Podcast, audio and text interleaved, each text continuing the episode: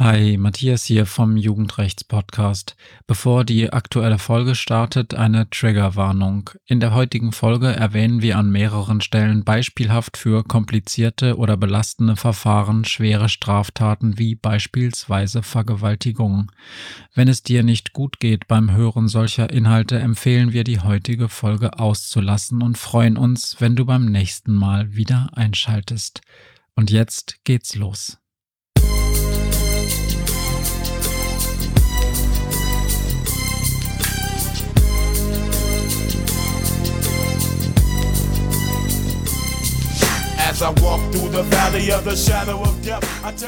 Hallo und herzlich willkommen bei Scheiße gebaut, dem Jugendrechts-Podcast. Ich sitze wie immer der besten Jugendrichterin der Welt gegenüber. Ich freue mich, dass du wieder da bist, Dauergästin Maria. Ja, hier bei mir sitzt Matthias.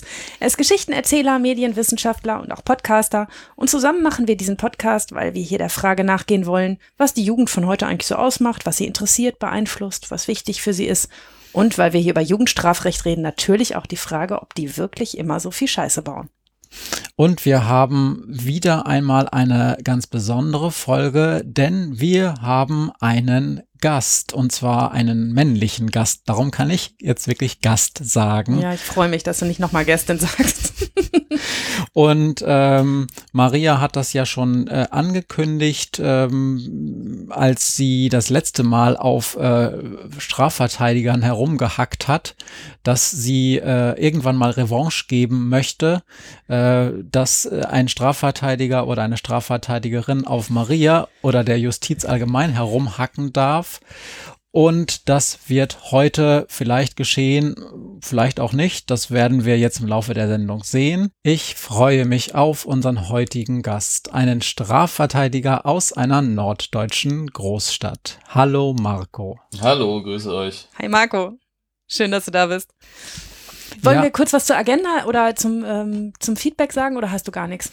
Genau, ich habe gar kein Feedback. Also ich habe ein ganz tolles Feedback bekommen mit Lob und so, aber äh, das hat eigentlich in der Öffentlichkeit nichts zu tun. Ich habe mich drüber gefreut, wie immer. Ihr könnt gerne weiter so machen. Also uns, Schreibt uns, das motiviert uns. uns rettet das äh, an verschiedenen Tagen dann immer noch mal den Tag, auch wenn es vorher doof war.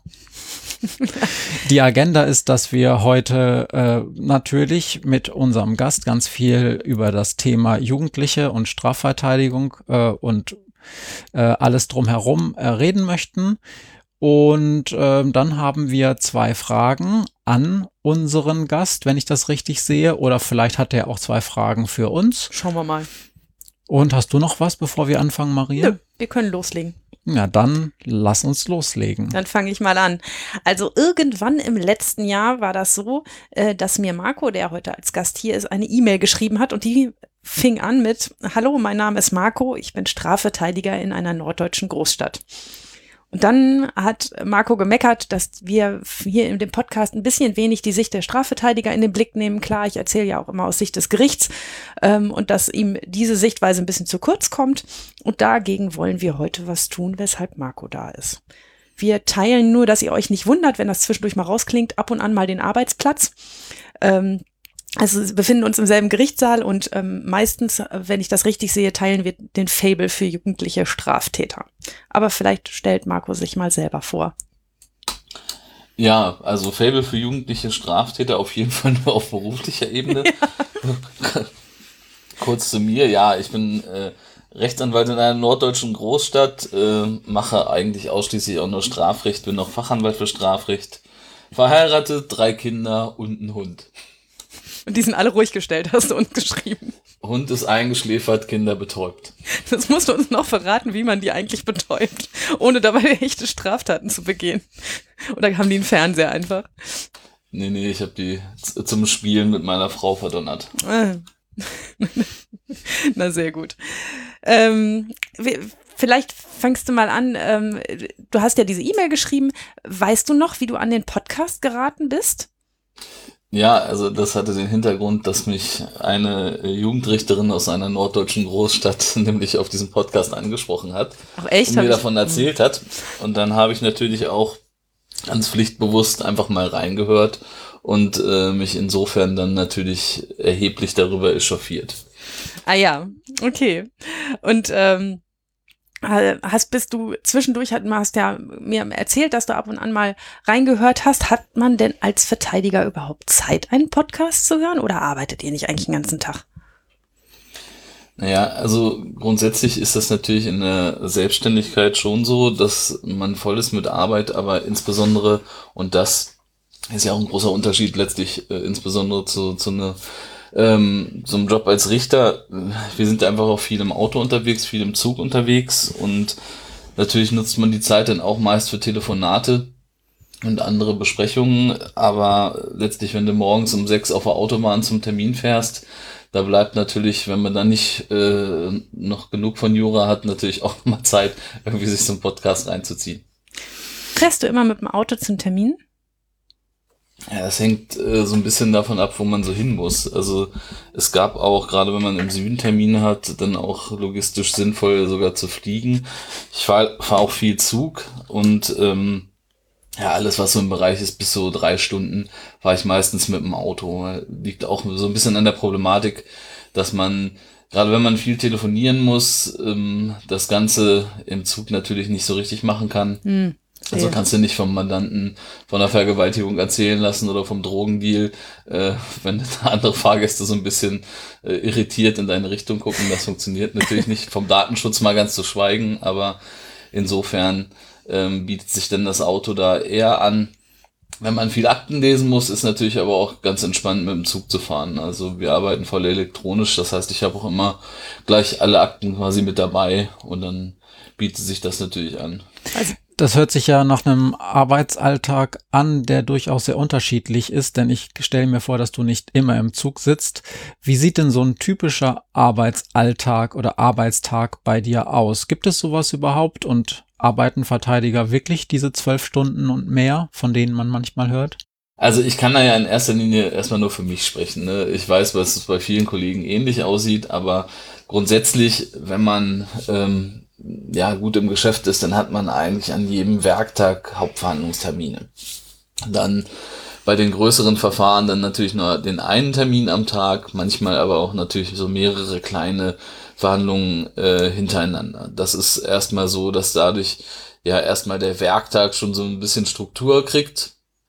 Nach den Verhandlungen geht's dann aber weiter, dass man natürlich die äh, Posteingänge bearbeitet, Besprechungstermine wahrnimmt, die JVA-Besuche plant und ähm, darüber hinaus natürlich auch wieder Akten vorbereiten muss äh, für die kommenden Verfahren, Einlassungen schreiben etc.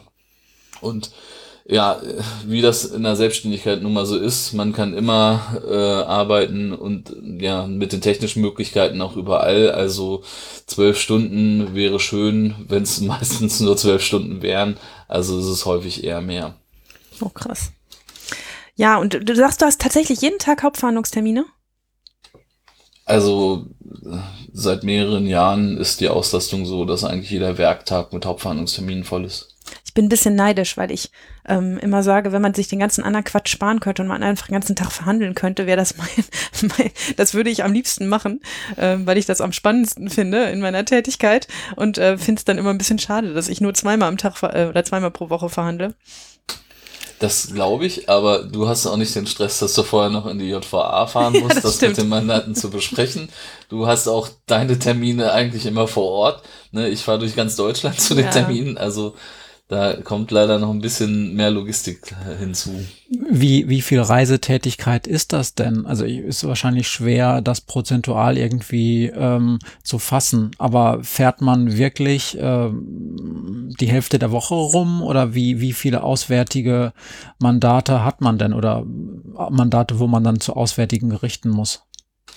Ja, also grundsätzlich hat man ähm, ja im Strafrecht Tatortprinzip, jetzt im Jugendstrafrecht nicht, aber so dass dadurch, da wo die Straftat begangen wird, wird es auch verhandelt.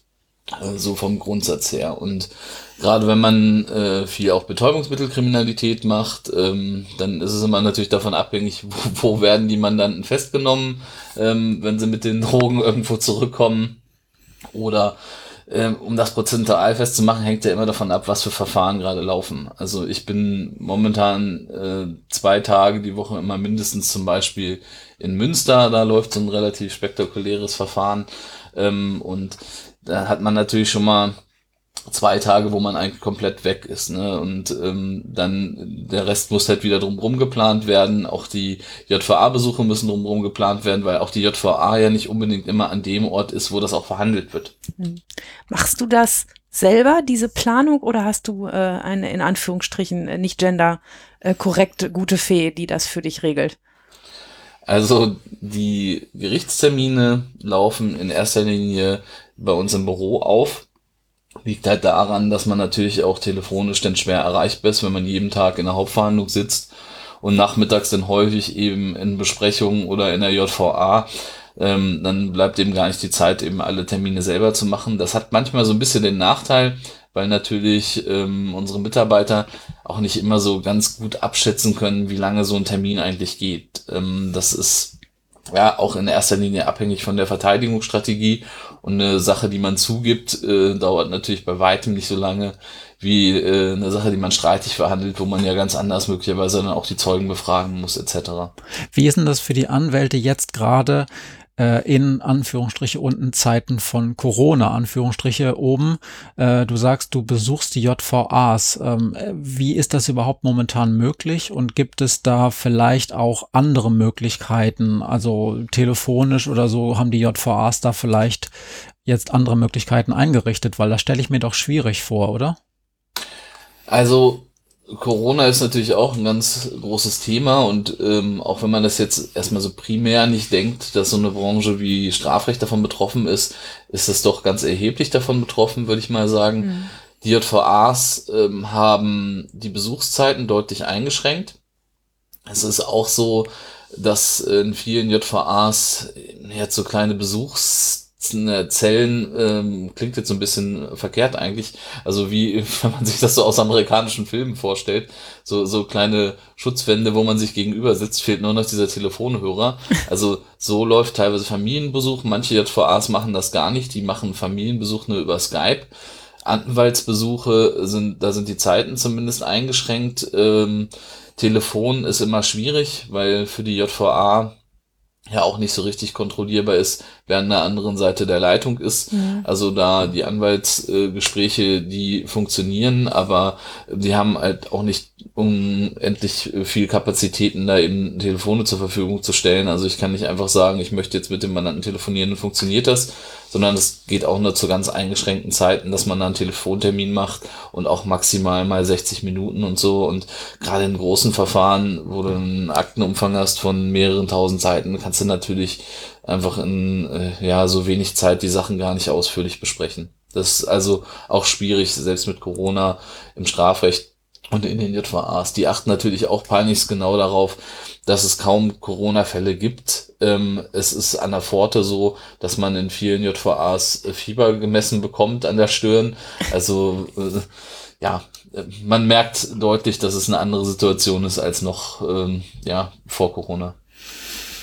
Was, ähm, um, weil wir jetzt schon mittendrin sind, sozusagen im Arbeitsalltag und in den Details, gerade in Zeiten von Corona, was ist denn ganz grundsätzlich deine Aufgabe als Verteidiger? Ja, das kann man jetzt, das kann man jetzt so ein bisschen hochgestochen formulieren. man kann es man kann es auch einfach so ein bisschen einfacher erklären. Also hochgestochen formuliert ist man, hat man ja so eine, so eine doppelte Bedeutung. Zum einen natürlich dem Mandanteninteresse zu dienen, ähm, zum anderen ist man äh, letztlich aber natürlich auch so ein bisschen ähm, ja Rechtspflegeorgan, ähm, also daran angelehnt. Im Grunde genommen äh, geht es darum ja, dass man dieser staatlichen Übermacht so ein bisschen was entgegensetzt und ähm, dem Mandanten äh, Interesse halt äh, diesbezüglich dient. Und braucht er das? ja, braucht er das. Also, gibt es diese staatliche Übermacht? Ist die wirklich so fies? Passt die nicht ordentlich auf? Wär, wären die aufgeschmissen, wenn es euch nicht gäbe? Das Problem ist einfach, dass man als äh, Angeklagter, wenn man jetzt nur der Jugendgerichtshilfe, der Staatsanwaltschaft und dem Gericht gegenüber sitzt, ähm, ja immer im Nachteil ist zum einen, dass man gar nicht alle Informationen hat, die die Akte möglicherweise eben hergibt. Man weiß nicht, was die anderen Zeugen zu der ganzen Angelegenheit Mhm. gesagt haben, etc. Man kennt auch die ganzen Regeln nicht, weiß nicht, was darf ein Zeuge, was darf er nicht, was darf man selber, was darf er nicht. Und man hat halt auch letztlich als Verteidiger ähm, da eine ganz besondere Vertrauensstellung, dass man vielleicht auch einfach im Vorfeld so einer Verhandlung einfach mal Dinge abstimmen kann, wo man vielleicht als Angeklagter per se davon ausgeht, wenn ich das erzähle, ist das nicht gut. Ähm, Beispiel zum Beispiel, manche denken ja, äh, dass zum Beispiel ein Drogenkonsum, den man hatte, äh, per se immer schädlich ist, wenn man davon berichtet, weil das einen ja schlechter macht, ähm, noch als Mensch, wenn man auch noch diesen Problemkreis aufmacht, aber äh, gar nicht diese Wechselwirkung kennen, dass das möglicherweise eben ähm, ja auch ein erzieherischer Ansatz sein kann, eben äh, an so einer Grundproblematik zu arbeiten. Also insofern äh, klares Statement, natürlich brauchen die Angeklagten alle Verteidiger. Naja, es, äh, ich frage mich, ähm, ne, ob, ähm, ob du das Gefühl hast, also dass in der Situation, in der du da bist, ähm, die Beteiligten aus, auf der anderen Seite sich auch entspannt zurücklehnen und sagen, okay, da sitzt ja jetzt auch ein Verteidiger neben dem Angeklagten und der weiß ja, was zu machen ist. Ähm, und sozusagen auf die, auf ähm, die Sichtweise des Angeklagten weniger Acht geben. Ich frage mich, ob, ob du das Gefühl hast, dass wenn du nicht dabei wärst, sie auch keine Acht darauf geben würden. Ich, ne, ich- also ich, ich, ich versuche, ne, wenn ich wenn ich selber verhandle, dann dann ähm, gucke ich immer, ob ein wenn wenn kein Verteidiger da ist, dass ich zumindest dem Angeklagten versuche zu erklären, äh, was ein Verteidiger jetzt machen würde, wenn er neben ihm säße. Ob ich das so gut mache, weiß ich gar nicht, aber das äh, hörst du ja vielleicht von Angeklagten. Ja, wobei das ja natürlich eigentlich auch grundsätzlich ja gar nicht deine Aufgabe wäre. Nee. Das muss man, muss man ja auch, auch sagen, äh, ähm, da noch die Rechtsberatung vorzunehmen. Ja, das ist schwierig. Ne? Das kann man, glaube ich, auch pauschal gar nicht so richtig beantworten, weil das natürlich auch immer individuell davon abhängt, was hat man da für einen Angeklagten vor sich. Ne? Und vor allen Dingen, was ist es auch für ein Delikt? Also da mag es ja auch ja, einfach, was so den kognitiven Horizont angeht, äh, verstehen manche die Spielchen halt eben schneller als, als andere. Und insofern ähm, halte ich natürlich äh, Verteidigung immer für wichtig, weil äh, es gibt kaum Fälle, wo es eigentlich nichts zu verteidigen gibt, um mal so, form so zu formulieren. Das, das würde ich auch genauso sehen. Also das äh, würde ich auch unterstreichen. Wenn du so sagst, naja, die verstehen die Spielchen nicht, ist das für dich ein Spiel? Oder fühlt sich das an wie ein Spiel, so eine Gerichtsverhandlung? Ist das unterschiedlich, je nachdem, wo du gerade verhandelst? Naja, also ähm, das ist ja insofern nicht abwertend gemeint, aber es ist natürlich schon so, dass man bei manchen prozessualen Konstellationen oder auch bei manchen angeklagten Delikten, gerade so bei der einen oder anderen Beleidigung, natürlich schon so ein bisschen äh, Zweifel haben kann, was das Ganze hier jetzt soll. Ne? Also das muss man sicherlich so sagen. Ähm, Spielchen insofern, weil natürlich als Rechtsleihe, äh, wie der Angeklagte ja per se meistens äh, dann auch dasteht, äh, diese ganze Wechselwirkung auch ähm, mit wir stellen mal hier ein Verfahren ein nach 154 oder ähm, äh, rechtliche Hinweise etc. Da sind natürlich alles schon ähm, Dinge, die man als Angeklagter einfach nicht versteht und wo man dann mit großen Fragezeichen in so einer äh, Verhandlung sitzt und äh, es mir schon so vorkommt, dass das dann unter den ähm, Berufsjuristen, ich habe früher mal Schwarzkitteln gesagt, bis mir mal ein Richter gesagt hat, dass das Wildschweine sind, Schwarzkitteln, ähm, dass, dass, dass das ähm, ja schon so eine eigene Sprache untereinander gesprochen wird, ähm, äh, wo der Angeklagte ja meist äh, nur durch die Übersetzung der Verteidigung dann auch mitgenommen werden kann. Und in, in Verhandlungen, äh, die erlebe ich ja nun mal eigentlich dann nicht so oft, wo der, der Mandant dann unverteidigt ist. Ähm, ja, glaube ich, wird auch so manchmal so ein bisschen über seinen, seinen Kopf hinweg äh, das ein oder Prozess, äh, das ein oder andere Prozessual einfach auch umgesetzt. Das haben wir hier an dieser Stelle schon tausendmal gesagt, dass das eine der großen Aufgaben ist, so einen Angeklagten in so einer Hauptverhandlung auch mitzunehmen und ähm, und auch sprachlich das so deutlich zu machen, dass man, dass man wenigstens, wenn dann die Schwarzkittel untereinander äh, ne, die, die mit Zahlen um sich geworfen hat, dass man dann wenigstens ähm, auf dem Schirm hat, dem Angeklagten zu erklären, was das jetzt für ihn bedeutet und warum man das kurz einmal das das Zahlendomino da spielen musste. Ne, aber ähm, das äh, kann ich mir gut vorstellen, dass das natürlich auch nicht immer ist und auch aus deiner Wahrnehmung ähm, eher aus Sicht der Angeklagten natürlich manchmal auch nicht gut erklärt wird. Mhm. Und das ist natürlich beim, äh, wenn wir über Jugendstrafrecht reden, ja natürlich noch extremer. Ne?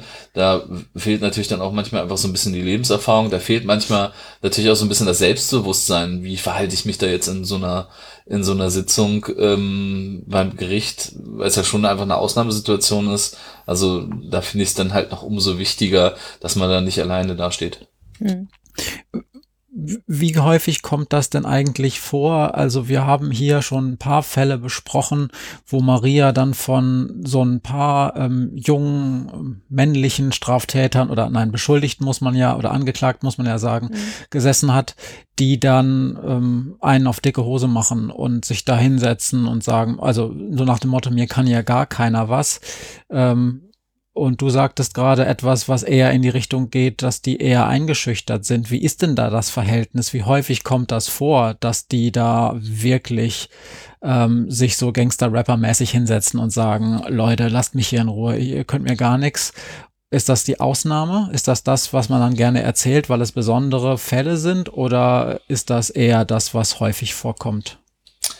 Naja, die Charaktere sind natürlich alle sehr unterschiedlich, ne? Das, was man da auch äh, an Mandanten hat. Und es hängt ja auch immer so ein bisschen äh, damit zusammen, redet, über was für ein Delikt redet man. Ne? Also mal irgendwie ein Lipgloss bei Rossmann zu klauen, ist sicherlich was anderes als irgendwie eine mehrstündige Vergewaltigung. Ne? Die Stimmung ist auch in äh, den Verfahren halt einfach eben ganz anders. Aber ähm, ich kann da ja auch nur aus der Situation sprechen, ähm, wie ich mit Mandanten so eine Sitzung vorbereite. Und da gehört natürlich auch immer so ein bisschen dazu, wie benehme ich mich vor Gericht. Ne? Weil es natürlich zweifelsohne so ist, dass ähm, ja, wie man sich dort gibt, Ne, das wird ja beobachtet. Und gerade wenn man jetzt auch zum Beispiel vom Schöffengericht sitzt, äh, dann sind da drei Personen, Staatsanwaltschaft vielleicht auch noch, ähm, die einen da beobachten, äh, wie reagiere ich zum Beispiel, wenn die Zeugin da was sagt, wie reagiere ich äh, darauf, wenn man mir letztlich auch dann mal mit dem mahnenden Zeigefinger dann nochmal sagt, ähm, das und das und das sollte man in Zukunft vielleicht anders machen. Und da gehört es aus meiner Sicht eben auch dazu, dass man Mandanten darauf vorbereitet, dass, dass solche Dinge eben kommen können und vielleicht auch mal einen Tipp gibt, wie man sich vielleicht in adäquater Art und Weise da verhält, dass man einen guten Eindruck macht. Also und das klappt manchmal gut. Benimmkurs gehört immer dazu. äh, die absoluten Rüpel ähm, gibt zwar auch, aber das sind ja meist natürlich Leute, die man auch dann irgendwie in den Griff kriegt, spätestens wenn man denen vermittelt, einfach, dass sie sich selber damit schaden, ähm, kommt dann dann auch häufig die Einsicht, dass man vielleicht äh, insofern zumindest für die Zeit der Sitzung äh, eine gewisse äh, friedfertige Diplomatie walten lassen kann. Ja, und manchmal, also ehrlich gesagt, aus, aus Sicht äh, vom Richtertisch aus, ist das immer ausgesprochen lustig, wenn, wenn ein Angeklagter plötzlich freidreht und irgendetwas tut, was offensichtlich nicht abgesprochen war und man dem Verteidiger dieses innerliche Kopf auf den Tisch schlagen ansieht. Dieses, oh, das hatten wir besprochen, dass du das nicht machst. Ja. ja. Soll es geben, ja. kenne ich natürlich. ja, kennst du nicht, nee, ich weiß nicht. Wie läuft denn dein erster Kontakt mit Mandanten? Also, wenn die zu dir kommen, ähm, und ein Gespräch mit dir führen und dir erzählen, was passiert ist oder was ihnen vorgeworfen wird, gibt es da ein Schema F oder so eine Art Leitfaden, mit dem du vorgehst? Ähm, gibt es da unter euch Verteidigern einen, einen, einen festen Kodex sozusagen, was man tut, oder ist das auch situationsabhängig? Also äh, den, das heilige Buch der Mandanten Erstgespräche, das kenne ich zumindest nicht. Mhm. Ähm, es, nein, also es ist natürlich so, dass das auch wieder davon abhängt, um was es eigentlich geht. Ne? Es gibt ja Mandanten, die kommen zu mir zum Besprechungstermin, da gibt es auch welche, da muss ich hinfahren. Ne? Das, äh, weil die eben sich nicht mehr so frei bewegen können. Ähm, ne, bei den Inhaftierten ist das natürlich dann auch immer eine ganz besondere Situation dann äh, äh, beim Erstgespräch in Haft. Aber es ist natürlich ein großer Unterschied, ähm, ob ich da eben Justin 17 Jahre Marihuana abhängig und äh, Drogendealer äh, im kleinen Stile, keinen Schulabschluss, dafür mehrere Turniere bei FIFA Soccer gewonnen oder halt irgendein Geschäftsführer äh, einer großen Firma, wo es dann um Steuersachen ne, oder Wirtschaftsstrafrecht geht. Das ist natürlich fürs Erstgespräch einfach äh, ein ganz anderer Ansatz. Ne? Also weil man natürlich auch sich immer in gewisser Weise bemühen muss, auch erstmal dann eine vertrauensvolle Basis herzustellen. Und da gehört natürlich dann auch so ein bisschen dazu, dass man ja auch einfach vom Mandant äh, äh, aus ne, deren Sprache dann auch einfach so ein bisschen spricht. Weißt du immer, ob dein Mandant die Tat begangen hat oder nicht? Ähm, nein, das weiß man äh, natürlich nicht immer. Es ist so, dass ich in meinen äh, Mandantengesprächen immer dazu rate, mir erstmal vollumfänglich die Wahrheit zu erzählen. Einfach weil äh, häufig ist die Wahrheit einfach auch am besten. Das muss man, muss man auch, muss man auch sagen. Aber ähm, ist natürlich auch viel äh, wichtiger ist, erstmal die Wahrheit zu kennen, damit man keine Überraschungen erlebt. Ne? Also das ist ja äh, gerade, wenn man ähm, vom Mandanten angelogen wird, und das passiert manchmal natürlich auch, dass Mandanten denken, wenn ich den Anwalt schon anlüge, dann lügt er für mich weiter. Ähm, manchmal äh, auch so, dass man das mit dem Akteninhalt sogar übereinbringen kann. Also ne, eine absolute Garantie, dass der Mandant dir die Wahrheit sagt, hast du nie. Ne? Sondern es ist natürlich immer auch dann so ein Blick in die Akte wichtig, ähm, das abzugleichen. Und natürlich hat man aber auch immer so ein bisschen Gefühl, erzählt er mir jetzt äh, was vom Pferd oder kann das wirklich so gewesen sein? Und äh, wenn ich das Gefühl habe, das passt hinten und vorne nicht, dann ja, gelingt es auch meistens dann auch mit den Argumenten aus der Akte äh, eben den Mandanten zu überzeugen, da nochmal so ein bisschen äh, seinen Blick zu schärfen, ob er sich vielleicht doch ein bisschen anders erinnert. Und, ähm, die kämen ja spätestens in der Hauptverhandlung, die Argumente, wenn der Richter gut vorbereitet ist, ne? Ja, und es ist ja auch einfach meistens, äh, meistens total äh, dämlich, wenn man äh, sich dann äh, den Zug auf ein Gleis stellt, wo er nie ankommen kann. Ähm, oder mhm. halt dann sogar Beweisprogramm anbietet, was einfach völlig ins Leere läuft, weil eben äh, am, man am Anfang von der falschen Grundthese ausgegangen ist. Ne? Also ähm, insofern finde ich es immer erstmal wichtiger zu wissen, was passiert ist. Und ja, es ist ja auch nicht meine Aufgabe, das zu bewerten. Ne? Also jetzt, das ist ja keine moralische Frage. Ne? Der, der, kann mir gegenüber ja sagen, dass er drei Leute umgebracht hat und noch vier vergewaltigt. Das ist ja erstmal unabhängig. Ähm, ich bewerte das nicht, sondern wir gucken dann, was für eine Lösung man dann da äh, im Rahmen ähm, des Strafprozesses eben finden kann. Und das fühlt sich trotzdem okay an, wenn die dann freigesprochen werden? Ja, natürlich. Ja, also, eine ernst gemeinte Frage. Also. Ja, das ist, das ist ja so eine Grundsatzdiskussion, die man immer ähm, anfängt mit Strafverteidigern. So, also ich könnte das nicht. Mhm. Und diese ähm, ja, populistischen Floskeln äh, kennt, glaube ich, jeder, der Strafrecht macht, zu Genüge.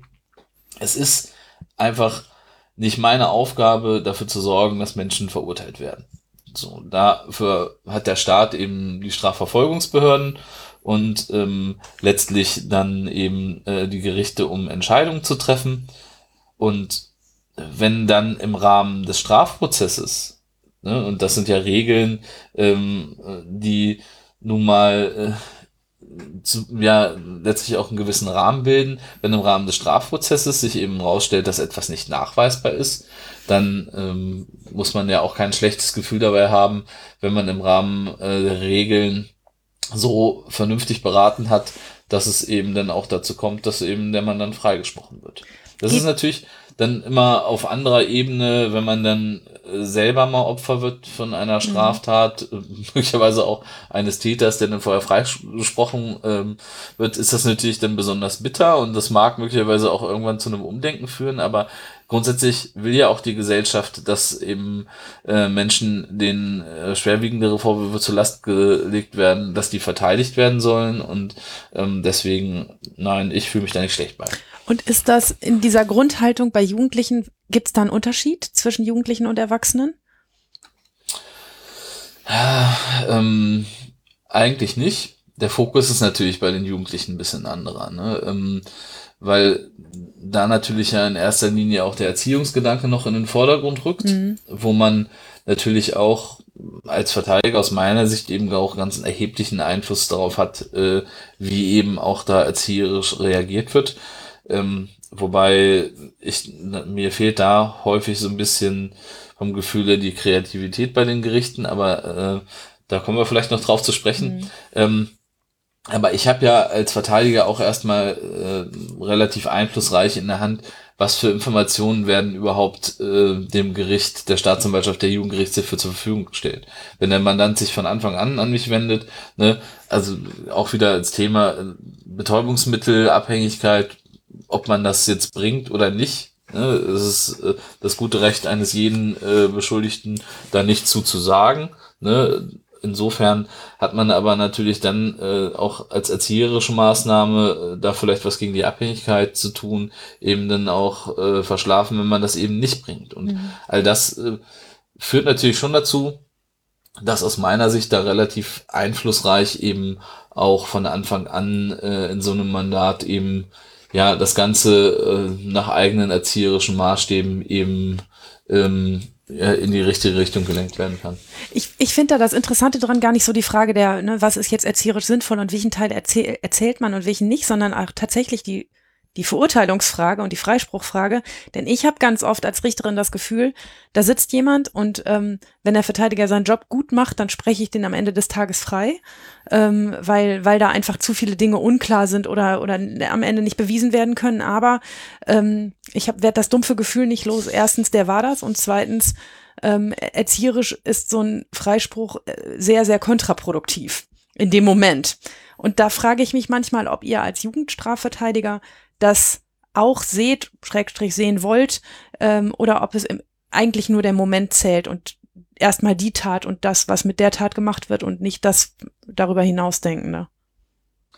Also grundsätzlich ist das natürlich, was man ja auch wieder so abstrakt relativ schwer ähm, be beantworten kann. Es ist aber so, wenn man sich jetzt mal in so ein Beispiel reindenkt und ein Verfahren, was möglicherweise in einem Freispruch enden könnte, zum Beispiel ähm, nach Absprache in einer Einstellung mit Auflage ähm, mhm. letztlich münden lässt, äh, mag das ja schon so einen gewissen erzieherischen mhm. Einschlag haben. Ne? Aber dem Mandanten äh, jetzt irgendwie vorsätzlich äh, einen Freispruch zu verwehren, äh, weil man denkt, der braucht mal einen von Bug, also das, das geht auch nicht, ne? kann ich mit meinem beruflichen Verständnis nicht übereinbringen. Ich, ich kannte mal einen Strafverteidiger, der hat, äh, der hatte ein Fable für Jugendliche, der hat, also weiß nicht, ob der nur, nur Jugendliche gemacht hat, ähm, der hat aber fast nur Jugendliche gemacht und der hat durchaus auch seinen Job gemacht, äh, im Hinblick darauf möglichst raushauen. Der hat aber auch, das weiß ich, selber erzieherisch unglaublich auf die Leute eingewirkt, egal ob sie es wollten oder nicht. Also der hat wirklich, der hat in seiner Freizeit auch noch andere Dinge gemacht, ähm, ähm, also von irgendwelchen Jugendprojekten äh, über sogar Filme über oder äh, für Jugendliche gedreht. Ähm, und hat es, glaube ich, auch damit dann gerechtfertigt, dass er gesagt hat, ich mache hier sowieso die bessere Erziehung. Darum, darum kann ich äh, guten Gewissens meine Jugendlichen auch vor dem Staat in Anführungsstrichen beschützen, weil die sind äh, selbst wenn er schuldig ist, auch eher unkreativ, was die Erziehungsmaßnahmen mhm. angeht. Hast du sowas auch schon mal gemacht oder ist das vielleicht ähm, Kannst du dir sowas vorstellen oder sagst du, nee, das ist echt nicht meine Aufgabe, da jetzt noch irgendwie sozialpädagogisch tätig zu werden? Also, ähm, ich würde fast sagen, ähm, sozialpädagogisches Tätigwerden gehört gerade bei diesen jugendstrafrechtlichen Mandaten ohnehin dazu. Hm. Ne, es geht ja äh, auch erstmal darum, so ein bisschen überhaupt eine Ebene zu finden, auf der man vernünftig äh, über Dinge sprechen kann. Weil es ist ja nicht so, wie äh, wenn jemand zum Zahnarzt geht, dass der Zahnarzt grundsätzlich erstmal ähm, dann den Zahn repariert und äh, man da eben nicht auf so eine Ebene kommt. Man redet ja teilweise über ganz, ganz intime Sachen. Ne? Also äh, jetzt, ob es jetzt irgendwelche Sexualdelikte sind, auch ob es Drogendelikte sind, ne? wo kam manchmal Geld her? Habe ich Mutti, Vati das Geld geklaut? oder solche Dinge. Also man dringt da ja ohnehin erstmal in, in Sphären ein, ähm, die äh, ja es erstmal ja auch bedürfen, dass man ähm, vernünftiges, vertrauensvolles Verhältnis hat und es gibt Mandanten, die äh, sich auch hinterher natürlich immer noch mal bei allen möglichen Fragen äh, und so weiter melden, die dann gar nichts mehr mit dem Strafverfahren zu tun haben und so weiter mhm. und so fort. Man muss natürlich aber auch immer aufpassen und das ist was, was ich ganz wichtig finde, ist, dass man sich auch abgrenzen kann, ne? weil es viele von den ähm, Kandidaten, die halt schon in jungen Jahren da vor Gericht stehen, denen fehlt es halt häufig auch äh, an Bezugspersonen. Mhm. Ne? Und ähm, die haben manchmal dann auch vom Elternhaus niemanden, der sie da irgendwie unterstützt. Und wenn man dann in so einer äh, Situation wie so einem Gerichtsverfahren jemanden gut Unterstützung leistet, sorgt das natürlich häufig auch dafür, dass man so ein bisschen in, in so eine Verantwortungsrolle auch aus Sicht äh, äh, des Mandanten rutscht. Und da ist es natürlich aber auch wichtig, dass man äh, ja sich da im Zweifel auch mal klar abgrenzen kann, weil sonst macht man sich da auch kaputt dran. Ne? Und das ist äh, ja auch bei allem Idealismus, äh, den ich auch im hohen Maße mitbringe, aber ja auch wichtig, ähm, dass es ja nicht über äh, unbedingt über das berufliche Verhältnis hinausgeht. Hm. Ich hatte, habe einen, einen Strafverteidiger vor Augen, ich glaube, der arbeitet nicht mehr in unserer norddeutschen Großstadt, aber hat er früher, der hat vor Gericht immer seinen Mandanten so dermaßen den Kopf gewaschen, dass man am Ende Mitleid mit den Mandanten hatte. Also der hat die immer so rund gemacht, mitten im Prozess und so dermaßen in eine Strümpfe gestellt, dass man am Ende so Staatsanwaltschaft und Gericht immer das Gefühl hatten, okay, der ist jetzt gestraft genug, wir müssen jetzt nichts mehr machen. Das war auch eine Taktik. Ja, wenn das so funktioniert. Ja, also, ja wär, bei, bei unserem Pille-Palle-Kram, ne? Also nicht, nicht am Landgericht, aber. Wäre jetzt nicht so mein, mein Stil, aber ich sag mal so, wenn es funktioniert und dann gern auch so.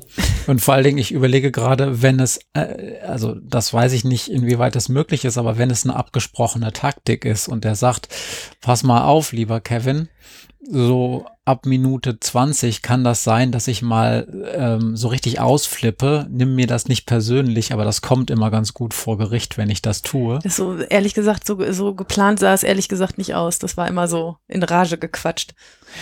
Ja, ja. ich weiß es nicht. Ähm, da fällt mir eine Frage zwischendurch ein, bevor wir zum nächsten Block kommen. Wie ist denn das als Strafverteidiger? Muss man da auch oder hilft es auch, ein guter Schauspieler zu sein? Äh, ist das überhaupt, gehört das, dazu, gehört das zum Portfolio eines Strafverteidigers dazu oder würdest du das komplett abweisen und sagen, nein, das, das ist einfach nicht Teil der Berufsbeschreibung?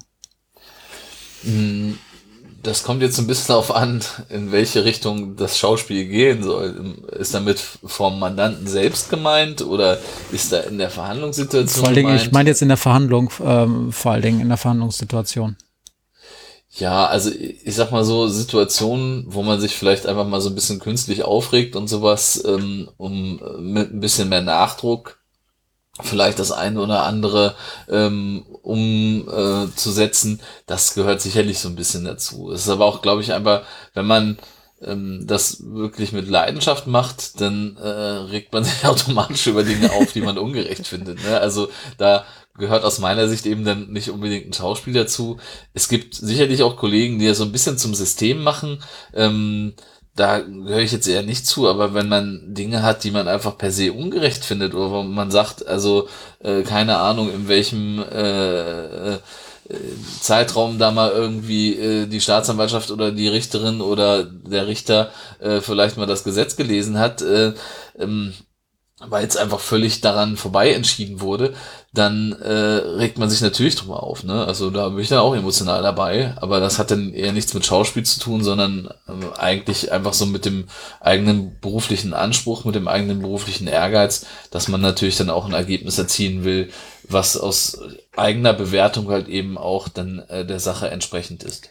Und ist das schwierig, wenn da andere Verteidiger sind, die eine andere Strategie fahren. Also wenn ihr zum Beispiel vom Landgericht ähm, dann auch mal mit mehreren Angeklagten, bei uns ist es ja nicht ganz so häufig, ähm, dass man mal mit drei, vier Angeklagten, drei, vier Pflichtverteidigern da sitzt, aber ähm, und die anderen erkennbar eine andere Strategie fahren als man selber. Also zum Beispiel eine, eine ich, ich nerv mal maximal so, ähm, äh, bis, bis alle Beteiligten so genervt sind, dass sie anfangen, Fehler zu machen oder was auch immer. Ähm, ist, das, ist das schwierig oder sprecht ihr euch da vorher ab oder nie oder immer oder manchmal? Ja, kommt natürlich auch das Verfahren an. Ne? In manchen Verfahren macht es natürlich schon Sinn, dass man äh, da so ein bisschen eine einheitliche Verteidigungslinie herstellt. Einfach, weil es ja auch nicht unbedingt darum gehen soll, dass man sich gegenseitig noch hochschraubt in den, in den mhm. Strafen. Ne?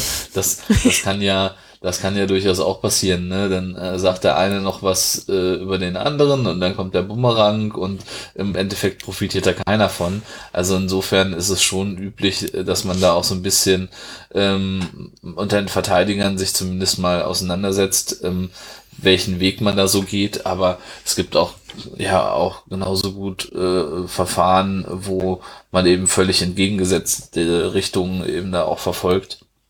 Und das ist dann ja im Endeffekt auch okay. Ne? Man ist ja nicht den anderen Mandanten oder den anderen Verteidigern zu irgendwas verpflichtet, sondern dem eigenen Mandanten. Und wenn man aus der eigenen Bewertung heraus sagt, ähm, ich halte diesen Weg für äh, am vielversprechendsten, ähm, dann äh, ja, sollte einen auch nicht davon abhalten, dass alle anderen einen anderen Weg gehen.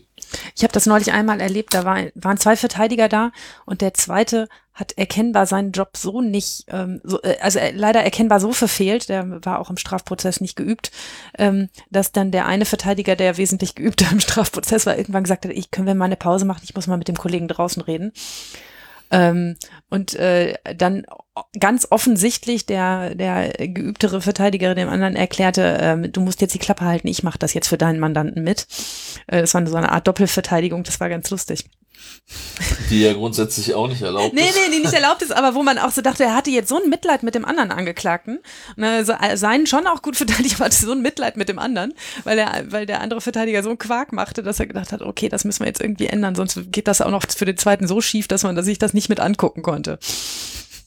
Ja, das ist, in der Praxis läuft es natürlich dann auch manchmal so. Ne? Ja. Das muss man, muss man ja so sagen. Ähm, und das hat dann ja auch so, so ein bisschen seine Berechtigung, aber ähm, ja, das ist halt immer das Problem, wenn dann Leute, die vielleicht äh, nicht so oft mit äh, Strafrecht zu tun haben, weil sie sonst irgendwelche anderen Rechtsgebiete abdecken und da bestimmt auch ganz hervorragende Arbeit machen, ähm, denn sich mal in so einen Strafprozess verirren, das hat man immer mal wieder, dass man dann auch so ein bisschen irritiert ist, wie denn da agiert äh, wird oder warum denn Schriftsatznachlass beantragt wird oder, so, oder, solche, oder, oder was, solche was, Dinge. Was ist Schriftsatznachlass noch? Gibt's im Zivilrecht. Ah, okay. Ja. Gibt's bei uns also, nicht. Das, das ist halt eben so, so ein bisschen das Problem. Ich bin da sehr froh, dass ich mich da einfach spezialisieren kann und nicht auch noch Mandate aus anderen Rechtsbereichen mhm. Äh, annehmen muss, weil natürlich so eine Spezialisierung, ähm, ich, ich hoffe, dass es auch so dann zu einer höheren Expertise führt. Ähm. Und ich sag den Mandanten das halt auch immer so, wenn die äh, fragen, wo man am besten hingeht mit dem einen oder anderen Unterfangen, dass man sich ja auch äh, letztlich vom Frauenarzt keine Zähne ziehen lässt. Und äh, insofern hat diese Spezialisierung aus meiner Sicht eben einen durchaus auch Sinn. Wie, wie einige Kollegen aus dem Zivilrecht, die dann manchmal wildern bei euch, äh, bekommen ja auch viele unserer Hörenden und überhaupt die Bevölkerung ganz viel von dem, wie Strafrecht und Prozesse so laufen, aus amerikanischen Filmen mit. Das ist ja, führt ja manchmal auch zu bestimmten Blüten. Ähm, und ähm, eine von diesen Sachen, die man da so aus amerikanischen Filmen mitnimmt, ist, dass diese Pflichtverteidiger irgendwelche abgeranzten äh, Typen sind, die sonst überhaupt nichts hinkriegen und wo dann das Gericht Mitleid hat äh, und ähm, denkt, ja, das kann der Staat auch bezahlen und dann werden diese Typen den Angeklagten dann zur Seite gestellt. Kannst du das mal für Deutschland vielleicht auch mal klarstellen, wie das mit der Pflichtverteidigung in Deutschland aussieht? Das ist doch nicht so, dass da wirklich nur die größten äh, Habenichts von Anwälten bestellt werden, sondern das ist doch ein durchaus wichtiger und auch anerkannter Teil eures Jobs, oder? Hm. schwierige, schwierige Frage. Also ähm, ich will mal so anfangen. Grundsätzlich muss man unterscheiden zwischen eben ähm, selbstgewählten und vom Gericht ausgewählten ähm, Pflichtverteidigern. Es ist so, dass ab einer bestimmten Schwere äh, des Delikts letztlich der Mandant nicht mehr alleine vor Gericht erscheinen kann, sondern immer einen Verteidiger braucht. Und ähm, um dann auch sicherzustellen, dass zum Prozess ein entsprechender Anwalt dann auch da ist, ähm, macht das Gericht in den Fällen, selbst wenn man als Wahlverteidiger in der Sache drin ist, häufig auch den Anwalt auch noch zum Pflichtverteidiger, damit eben das Verfahren gesichert ist. Und ähm, bei den Selbstgewählten ist es natürlich so, dass der Mandant da sein Schicksal selbst in der Hand hat und sich eben den Anwalt aussuchen kann. Ähm, das ist so der Fall, den ich eigentlich in der Regel bediene. Ich kriege eigentlich in der Regel vom Gericht eher nix, ähm, was so ein bisschen auch sicherlich mit zeitlichen Kapazitäten zu tun hat. Ähm, der andere Fall, und da wird's dann so ein bisschen spannender, ist der Fall, wo der Richter, der die Sache dann ähm, zum einen selber dann auch verhandelt, wenn man mal von den Haftsachen jetzt absieht, wo vorher schon eine Bestellung stattfindet, wählt sich quasi selber seinen Gegner aus, insofern man ihn als Gegner bezeichnet, und stellt dann dem äh, Mandanten einen Anwalt beiseite. So. Das hat grundsätzlich erstmal das Problem, dass man völlig nachvollziehbar bei vielen Richtern nicht unbedingt das Gefühl hat, dass die sich jetzt Anwälte aussuchen, die ihnen in der Verhandlung große Probleme bereiten. So, das ähm, ist für mich auch menschlich nachvollziehbar und natürlich Anwälte, die Zeit haben, Dinge schnell zu terminieren. Warum Anwälte viel Zeit haben, Dinge zu terminieren, das lasse ich mal unkommentiert. Und mhm. ähm, die zweite Problematik ist dann halt eben, dass der Anwalt, der in erster Linie dann eben ähm, vom Gericht mit derartigen ähm, Pflichtverteidigung eben ähm, betraut wird, natürlich nicht unbedingt ein ganz großes Begleitinteresse daran hat, die Verhandlung jetzt für den Richter möglichst unangenehm zu gestalten. Und das ist natürlich nichts, was ich so pauschalisieren würde, aber das ist natürlich ein Begleiteffekt, der mit einer Rolle spielt, wenn man so ein Mandat dann eben auch führt. Ne? Weil man schlägt ja jetzt nicht die Hand äh, äh, ab, die einen füttert. Und ähm, insofern äh, gibt es ja unter den äh, Verteidigern auch so ein bisschen äh, dieses Schimpfwort, dass der eine oder andere Kollege letztlich nur so als Verurteilungsbegleiter gilt. Ähm, und, und, Dieses Wort. Und, äh, und, insofern halt eben äh, soll halt deutlich machen, der sitzt eben nur daneben und macht nichts und sagt dem Mandanten, er soll halt die Sache zugeben, ähm, um eben auch weiter, äh, und das ist jetzt auch so ein bisschen überspitzt formuliert, natürlich in einer gewissen Arbeitsgemeinschaft ähm, mit dem entsprechenden Richter ähm, weiter die Mandate äh, eben dann auch zu bekommen und äh, für die Pflichtverteidigung entlohnt zu werden. Aber ist das es gibt nicht? Ja, gibt ja auch keine Statistiken darüber, ähm, wie oft welcher Richter welchen Anwalt beiordnet. Mhm. Ne? Es gibt so Listen, äh, von denen man grundsätzlich, also so, so Pflichtverteidigerlisten und auch ähm, mit der Reform hat sich da ja zumindest auch so ein bisschen geändert, dass man nur noch äh, Leute auswählen soll, die ähm, ja in diesen Bereichen ähm, auch äh, zumindest eine gewisse Expertise mitbringen.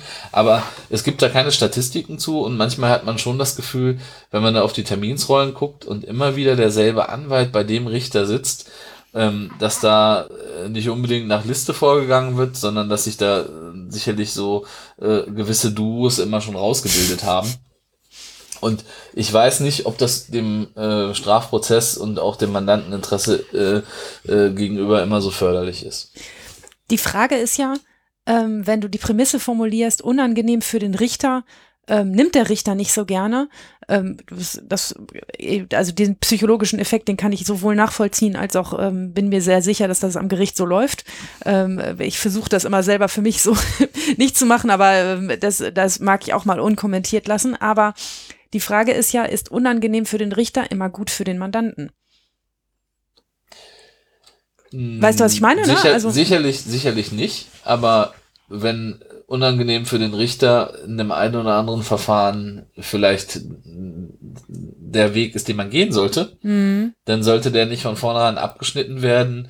Äh, wenn, Monetären wenn, Interessen, ja schon klar. Ja, ja, ja. also mhm da wird man ja dann auch wohl schlechtweg ähm, sicherlich auch nicht so ganz frei rangehen, auch was so die Frage möglicherweise der Befangenheit und etc. andere mhm. Dinge angeht, wenn man äh, halt immer wieder eigentlich als Existenzgrundlage und gerade in Zeiten wie Corona, wo jeder Selbstständige eigentlich da ein bisschen zu leiden hat, ähm, ähm, da natürlich dann sagen, ja, da gehe ich jetzt einfach mal total in die Offensive und äh, sorge dafür, dass wir hier jetzt noch zwei, drei Tage länger an der Sache verhandeln, weil ich meine, in der Sache ist es das wert. Ähm, ne, da ist man, weiß nicht, ob man sich da so frei machen kann von diesen Gedanken. Ich bin äh, Gott sei Dank nicht in dieser Situation, ähm, aber ich sehe es durchaus kritisch. Hm. Also die Kritik erreicht uns ja auch immer wieder, ne? also nicht, nicht jetzt hier in dem Podcast, sondern uns als Justiz ähm, immer wieder. Und die Frage, wie man das gut und richtig machen kann, das auszusuchen, ähm, die ist, die ist wirklich erwähnenswert oder, oder erwägenswert, aber ich, ich, immer wenn ich damit befasst bin und damit Probleme habe, dann merke ich auch wenig Engagement von Seiten der Verteidigerschaft, sich mit der Frage auseinanderzusetzen, wie kann man es denn so regeln, dass es gut läuft. Also die Frage, gehen wir eine Liste hier durch?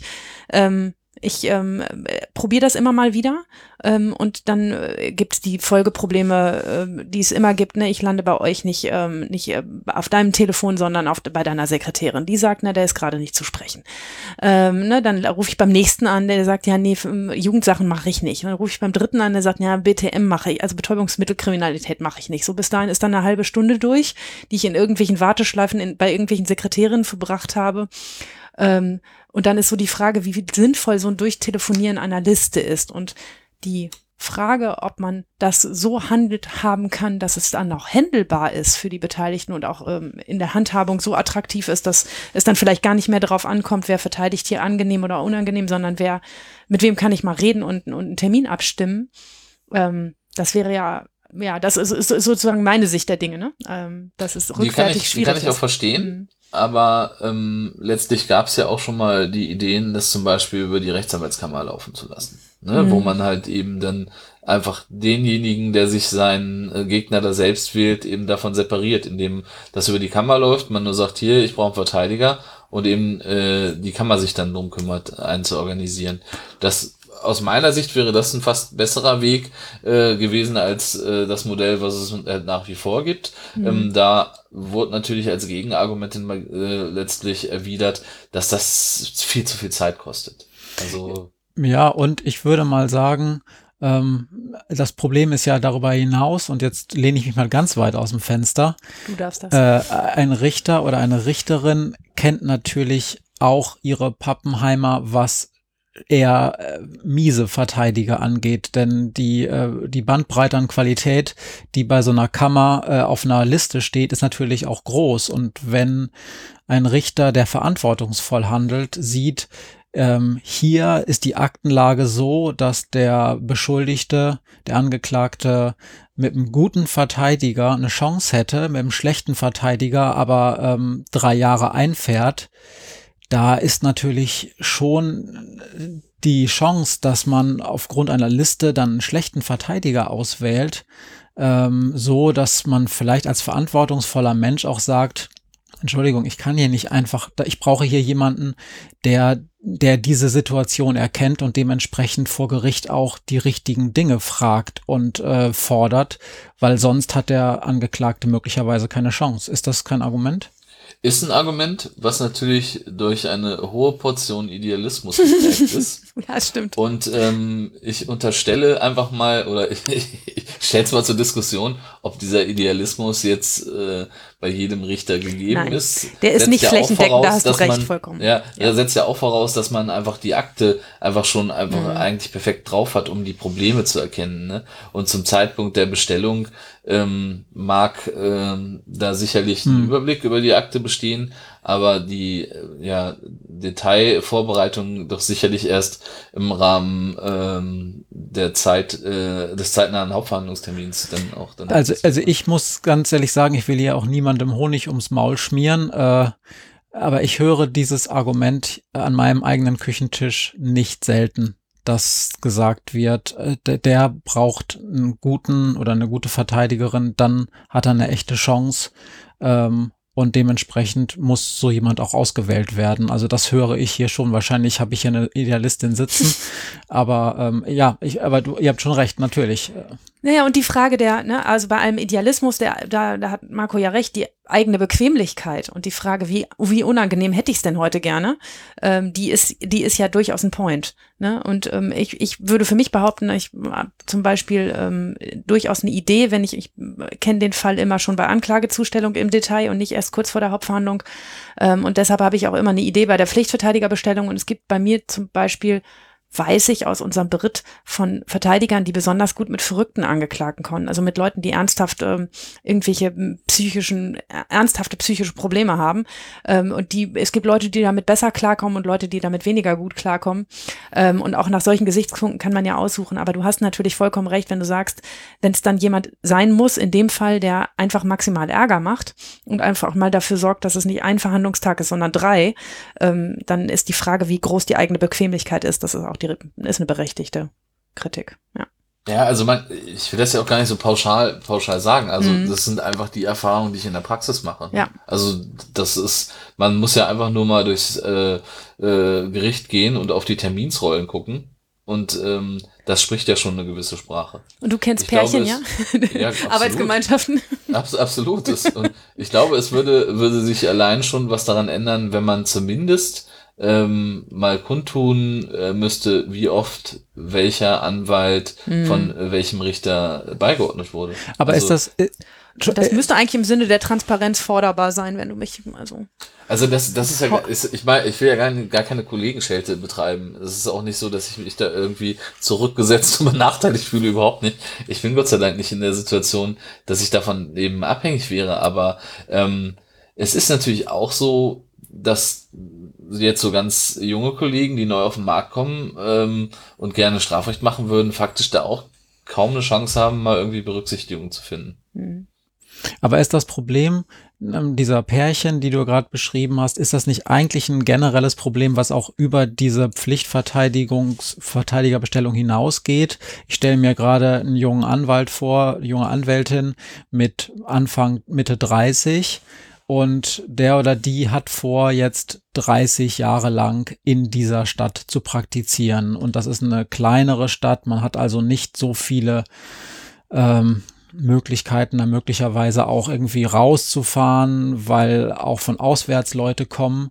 Dann muss man sich ja darauf einstellen, dass man 30 Jahre lang mit dem Amtsgericht oder vielleicht einem kleinen Landgericht äh, äh, irgendwie zurechtkommen muss.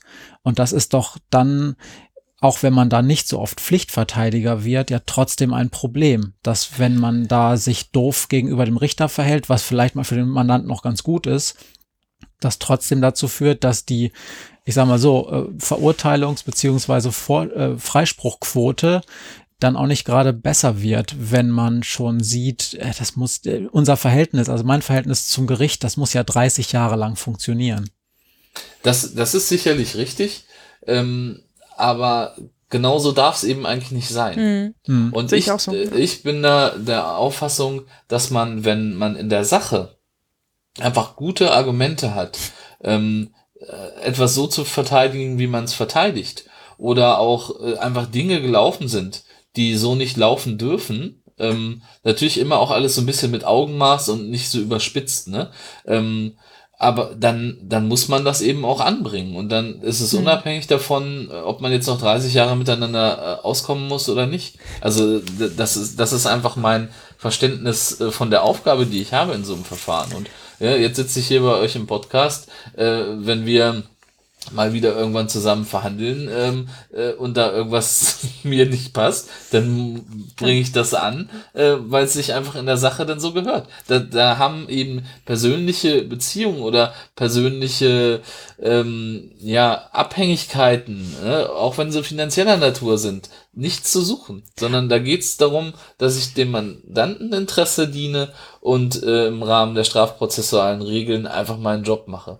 Und diese äh, Dinge müssen eigentlich außen vor bleiben, bleiben sie aber aus meiner Sicht leider oft genug nicht. Ja, also das ist natürlich auch, das ist ja ein, ein Strafprozess ist ja ein kommunikativer Prozess und ähm, da ist ja so nicht nur die Dynamik zwischen Verteidigung und Gericht interessant, sondern auch nochmal dann mit der Staatsanwaltschaft dazwischen. Auch da gibt's ja langjährige Freundschaften und langjährige Feindschaften, äh, ne, die sich, die sich dann da ähm, irgendwo begegnen und wo genau solche Sachen eine Rolle spielen, die eigentlich keine Rolle spielen sollten. Das sehe ich genauso. Ich erinnere mich, äh, nur so äh, Colorandi Causa eingefügt, dass mich mal ein Verteidiger aus einer norddeutschen Großstadt im Prozess, nachdem ich mich mächtig aufgeregt habe, irgendwann angeguckt hat und gesagt hat, lassen Sie das irgendwann wieder mit dem Blick des Todes? ja. Ich glaube, er heißt Marco. So ist das. Genau. Muss ja wieder auf eine sachliche Ebene zurückgeführt werden. Ich glaube, ich habe gesagt, morgen lasse ich es wieder. Um, um, um jetzt mal auf die konkrete äh, Situation der Hauptverhandlung und der, der Fälle mal zurückzukommen.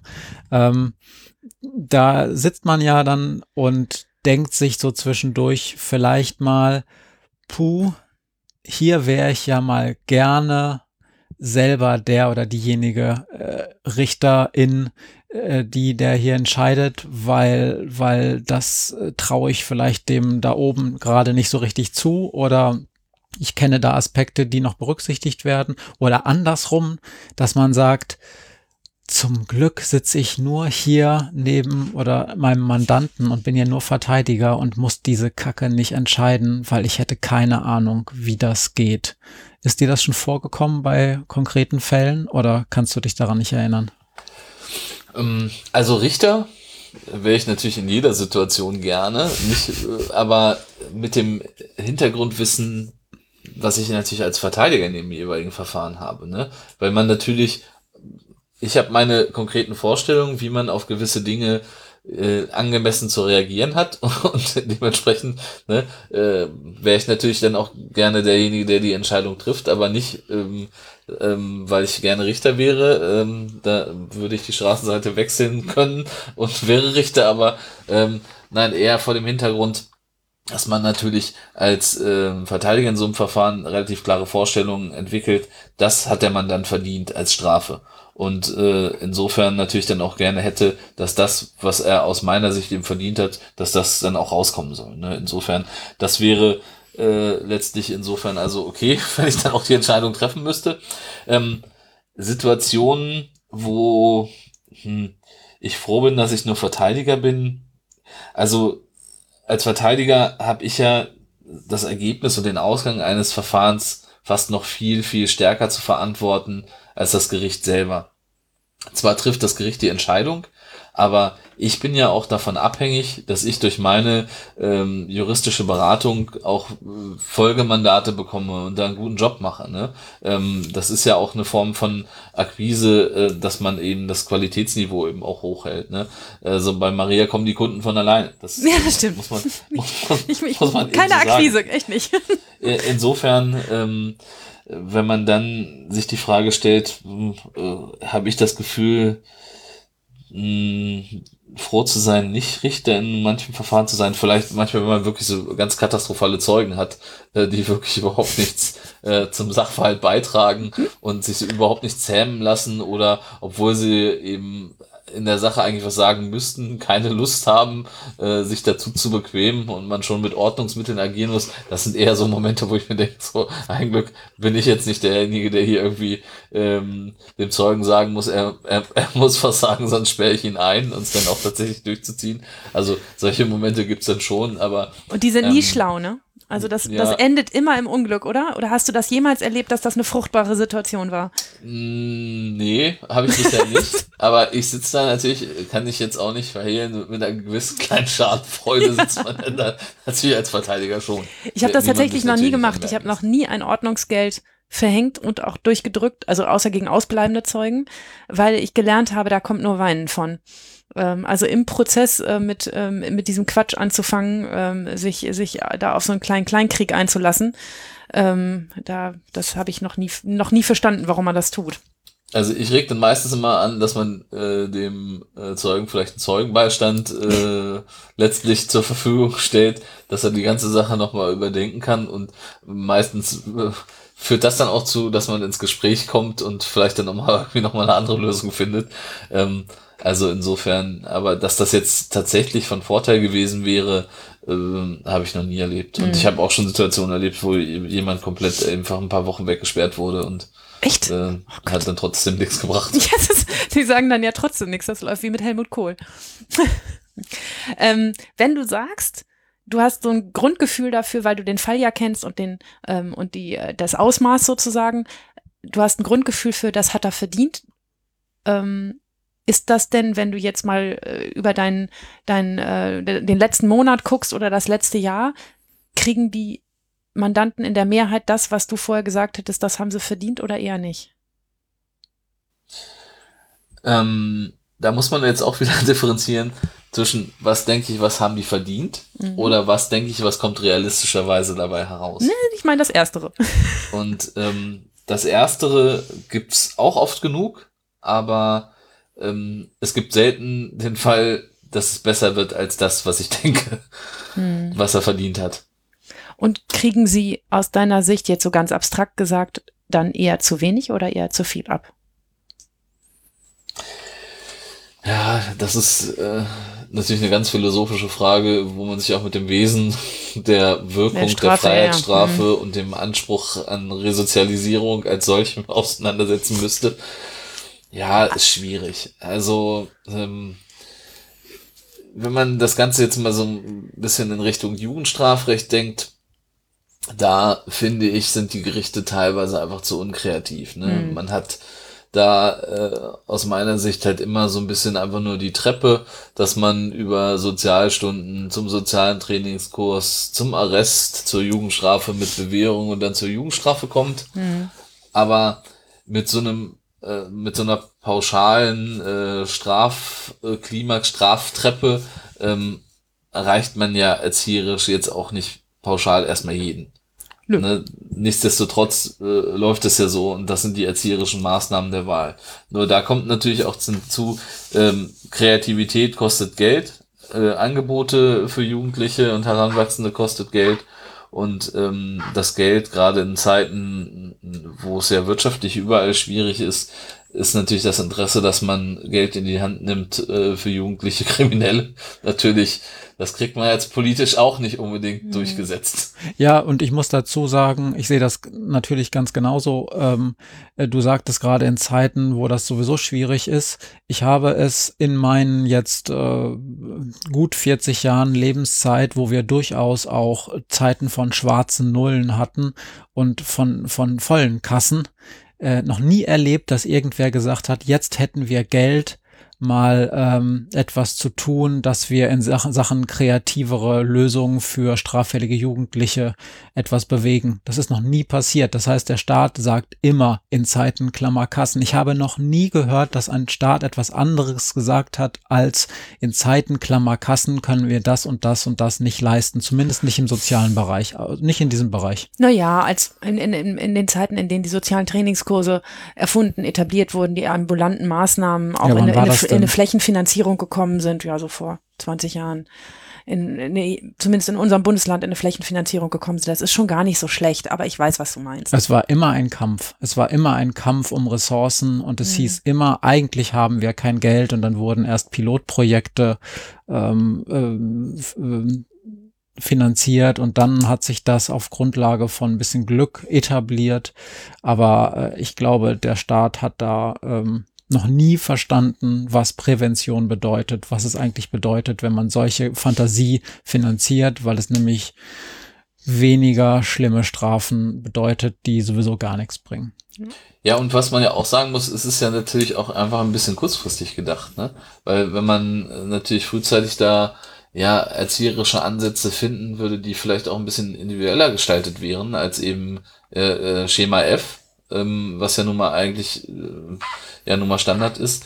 Ähm, Strafvollstreckung ähm, kostet unglaublich viel Geld, ne? Und äh, das, das, wenn man das äh, eben vorher investiert äh, und eben nicht dann, dann hinterher in der Strafvollstreckung ausgeben muss, weil die Jungs und Mädels dann eben nicht die Kurve kriegen, ähm, das ist was, was man natürlich schwer erstmal berechnen kann, aber ich glaube, ähm, dass da der Ansatz durchaus Sinn machen würde, da einfach erstmal ein bisschen mehr zu investieren, um hinterher die Kassen dann wieder dadurch zu erleichtern, ja. indem wir weniger Leute einfach äh, in den Gefängnissen haben. Das, ähm, ja, offenetüren.de. ähm, wenn du darüber redest, wie, wie, ähm, wie sinnvoll Erziehungsmaßnahmen sind oder wie unkreativ du da Gerichte erlebst, ähm, es ist ja so, dass du meistens im Prozess den jungen Menschen am besten kennst. Also manchmal haben sie eine sehr lange Tradition mit der Jugendgerichtshilfe und da lange Freundschaftsbänder geknüpft, ähm, aber meistens kennen Richter und Staatsanwalt den Jugendlichen ja ähm, am wenigsten gut von den Beteiligten im, im Sitzungssaal. Wie erlebst du das, wenn du mit eigenen Ideen zum erzieherischen Prozess kommst? Ähm, wird das aufgenommen, wird das dankbar aufgenommen oder prallst du damit ab und es gibt dann doch nur Schema F? Also äh, die hohe Kunst ist es, ähm, die Dinge so zu platzieren, dass das Gericht und die Staatsanwaltschaft denkt, sie hätten es erfunden. Genau. So, ne? dass, dass man, dass man eigentlich nur die Anknüpfungstatsachen liefert und äh, dann genialerweise sich dann aufdrängt, Mensch, da könnten wir doch Folgendes machen. Und ähm, das sind, das sind dann eher so, äh, ist eher so die Herangehensweise, ne? Also nur so ein bisschen, äh, ein bisschen ein paar, ein paar kleine Anknüpfungstatsachen liefern und dann sich darüber freuen, wie genial Staatsanwaltschaft und Gericht dann auf die Idee kommen, was man da pädagogisch machen könnte. Also so läuft es tatsächlich. Ich bin, bin gerade fürchterlich amüsiert, weil mir drei verschiedene Varianten durch den Kopf gehen, wo das vielleicht schon mal so gelaufen sein könnte.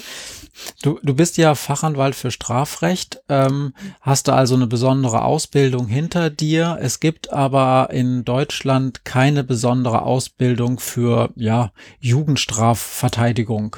Wäre so etwas aus deiner Sicht eigentlich sinnvoll oder reicht die generelle Ausbildung als Strafrechtsfachanwalt und das Jugendstrafrecht kommt dann so einfach Learning by Doing?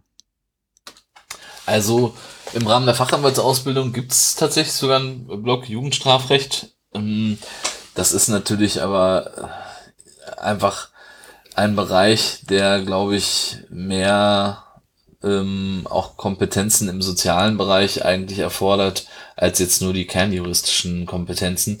Ähm, deswegen die eigentliche Ausbildung äh, kommt aus meiner Sicht eher durch die Praxis.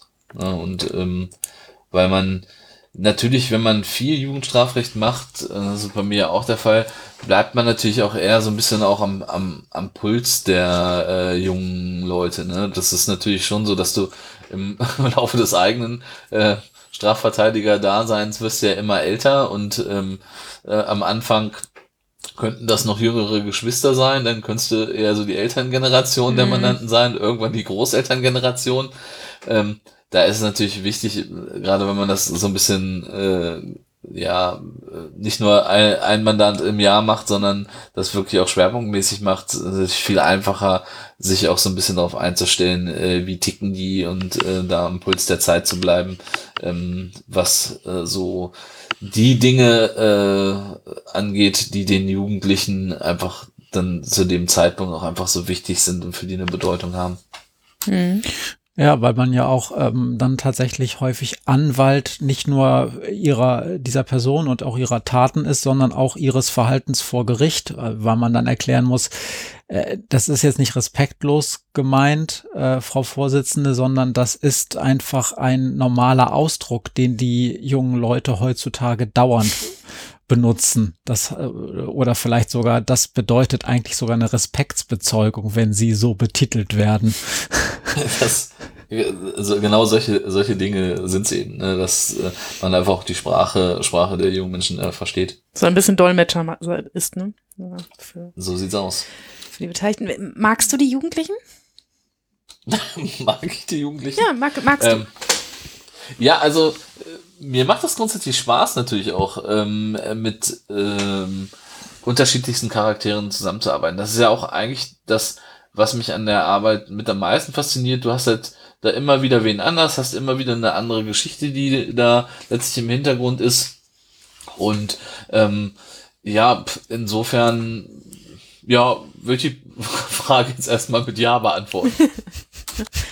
Ich, ich finde das immer grandios, wenn man, also der Unterschied zwischen, du machst ja auch viel Verteidigung von Erwachsenen, ähm, und der, im Unterschied zu Erwachsenen erlebe ich Jugendprozesse immer ähm, als so viel erfrischender und ehrlicher und authentischer und ähm, und auch ähm, also äh, hängt gar nicht mit der mit der Taktik der Verteidigung oder der, oder den Taten zusammen, sondern einfach wie man sich so miteinander im Gerichtssaal verhält, finde ich Jugendprozesse immer immer sehr besonders und, äh, und möchte das nicht missen, das zu machen.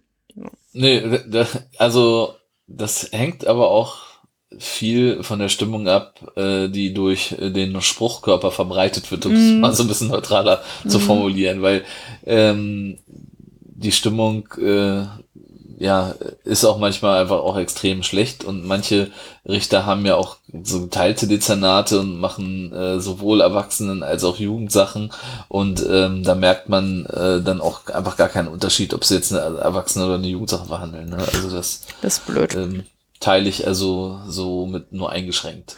Ist das denn generell zumindest in, in der Tendenz ein Unterschied, ob man ähm, mit sehr alten oder älteren JugendrichterInnen verhandelt oder wenn man ähm, auch sieht, dass man Kollegen äh, äh, hat in der Verteidigung, die sehr viel älter oder sehr viel jünger sind, macht das einen Unterschied oder ist das eigentlich nicht so und es gibt einfach eine bunte Mischung von Menschen, die immer ihren eigenen Zugang zu Jugendlichen finden, egal wie alt sie sind? Also das kann man natürlich auch schlecht pauschalisieren, aber es macht aus meiner Sicht schon einen Unterschied. Ne? Also die jüngeren Juristengenerationen haben einfach auch andere Arbeitsweisen schon im Rahmen der juristischen Ausbildung kennengelernt. Ne? Mhm. Wo es halt ähm, beim Hausarbeiten äh, bei den älteren äh, Semestern noch darum ging, äh, im Prinzip in der Bibliothek äh, die Zeitschrift zu suchen und irgendein äh, fieser Mitstudent hatte den entscheidenden Aufsatz wieder aus der Zeitschrift rausgerissen. Mhm. Ähm, arbeitet man ja heutzutage nur noch mit Datenbanken und ähm, derartigen äh, technischen Unterstützung und das ist teilweise eine Herangehensweise, die eben auch bei den äh, älteren Generationen eben noch nicht so verbreitet ist. Auch manchmal natürlich so, was das Verständnis ähm, für, für Verfahrensabsprache angeht. Ne? Also äh, es gab äh, früher bei Verständigungen eben nicht so klare Regeln, äh, wie es sie mittlerweile gibt. Und ähm, ja, äh, ältere Kollegen, äh, frei nach dem Motto, Wasser bahnt sich seinen Weg, ähm, suchen dann da auch manchmal Wege eben, wie man jetzt ja nichts abgesprochen hat, ne?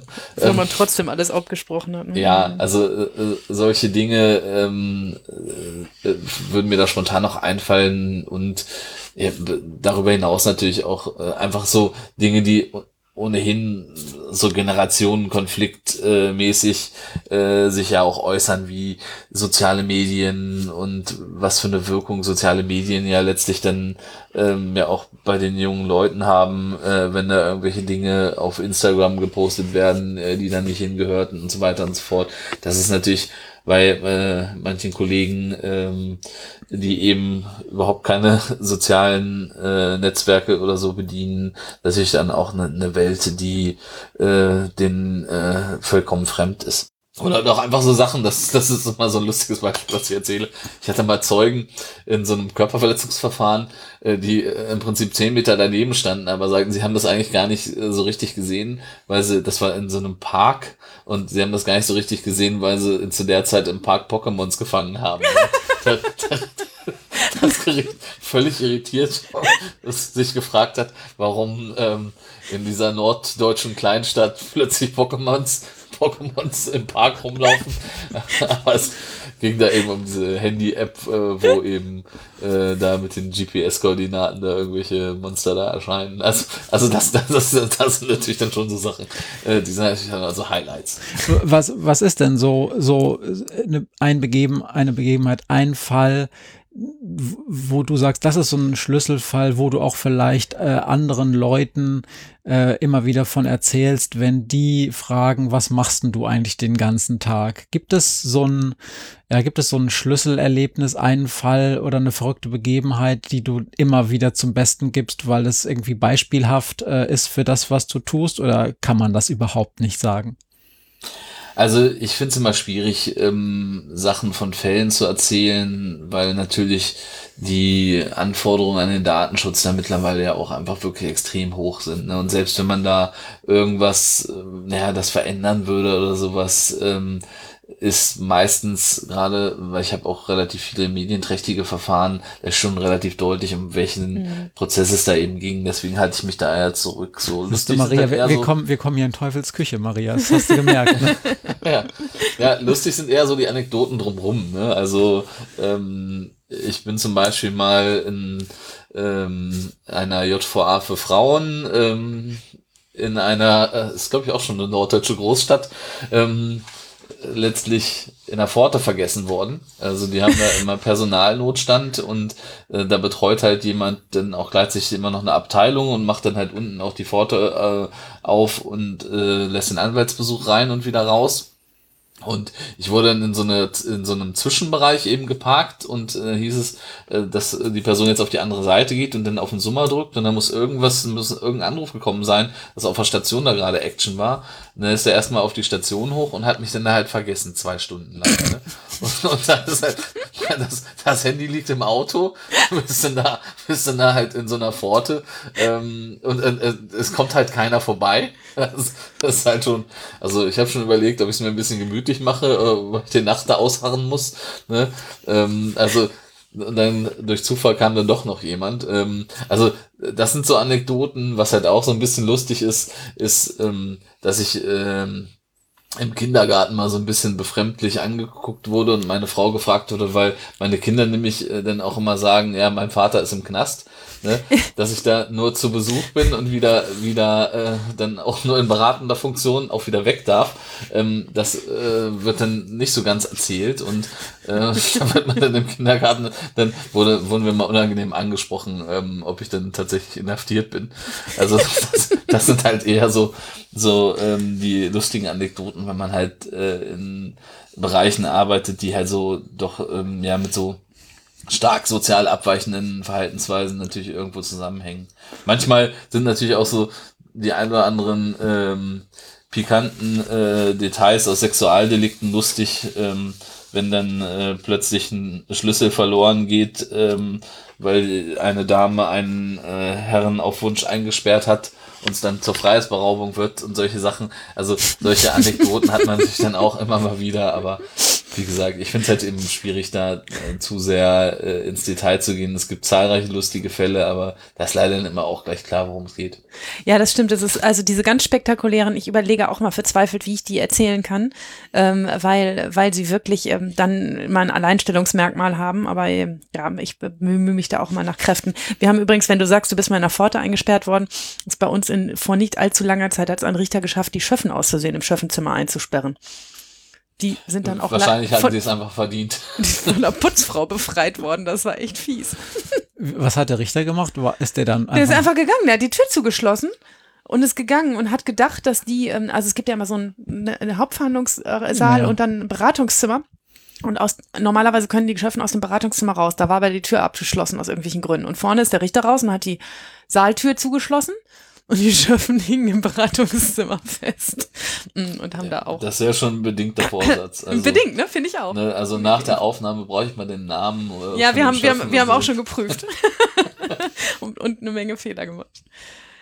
Naja, ähm, wenn du, wenn du so sagst, ähm, dass, dass dein, dein, deine Erfahrungen mit Gericht und Staatsanwaltschaften, vielleicht ja auch mit Jugendgerichtshilfe, äh, ganz bunt sind und ganz unterschiedlich sind. Ähm, was ist denn aus deiner Sicht, halten wir uns an die Rechtsstaatlichkeit, halten wir uns an den Erziehungsgedanken oder werden da auch echt böse Fehler gemacht? Ja, hm. werden.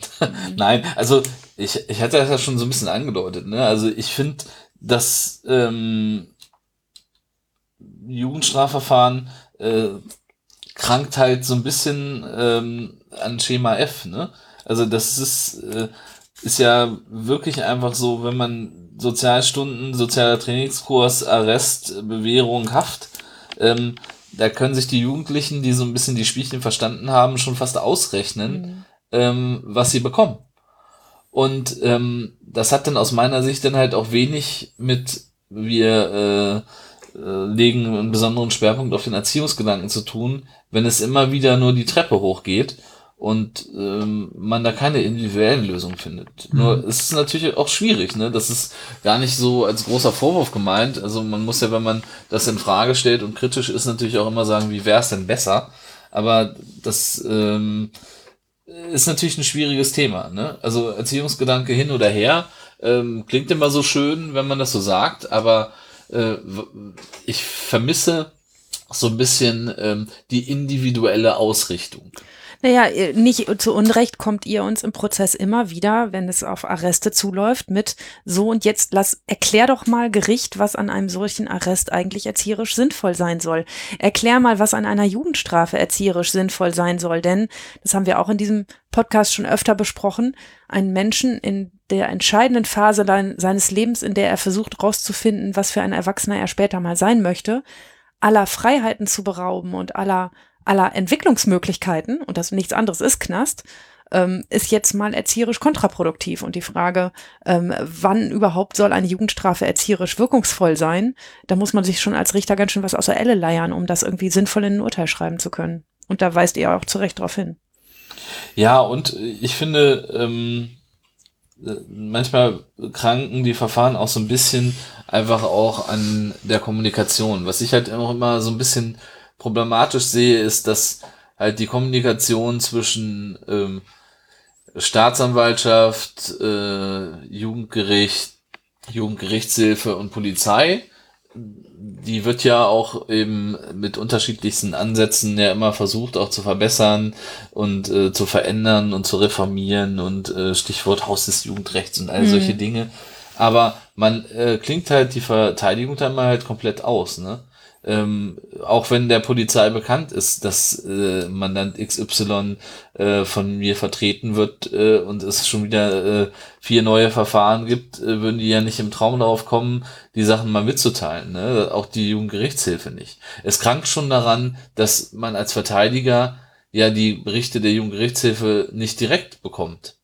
Das wäre ja auch schön, weil die werden dann zum Gericht geschickt, die werden aber auch dann überwiegend nicht Zur weitergeleitet. Hälfte vergessen, ja. Mhm. Und, und solche Sachen, äh, das sind natürlich Sachen, äh, ob, weiß nicht, das, äh, da krankt es natürlich schon so ein bisschen in der Rechtsstaatlichkeit, wenn die äh, staatlichen äh, Institutionen äh, sich da gegenseitig äh, äh, die Informationen zuspielen, aber äh, eigentlich derjenige, worum es geht, ähm, ne, sich äh, auch schon Hilfe bedient, um eben ähm, strafprozessual da besser durchzulaufen, aber man da eben trotzdem äh, ja die Informationen einfach nicht zeitnah erhält. Es gab Entschuldige, da, da muss ich kurz drauf wechseln. Das ist, ähm, ist aber natürlich auch eine Frage des vertrauenvollen Miteinanders. Ähm, und ähm, wenn man es halt auch äh, als, als Richter schon mal erlebt hat, dass man, dass man mit einem Verteidiger darüber spricht, ähm, dass man zum Beispiel überlegt, einen, einen Haftbefehl irgendwann mal zu erlassen gegen einen jungen Menschen, weil da irgendwie zu viele Sachen in, in den letzten vier Wochen sich aufgebäumt haben und daraufhin erst merkt, wie die Flucht ermöglicht wird dieses jungen Menschen äh, dann ist natürlich Käse, ne? Also dann, dann, dann funktioniert diese Informat dieser Informationsfluss natürlich nicht.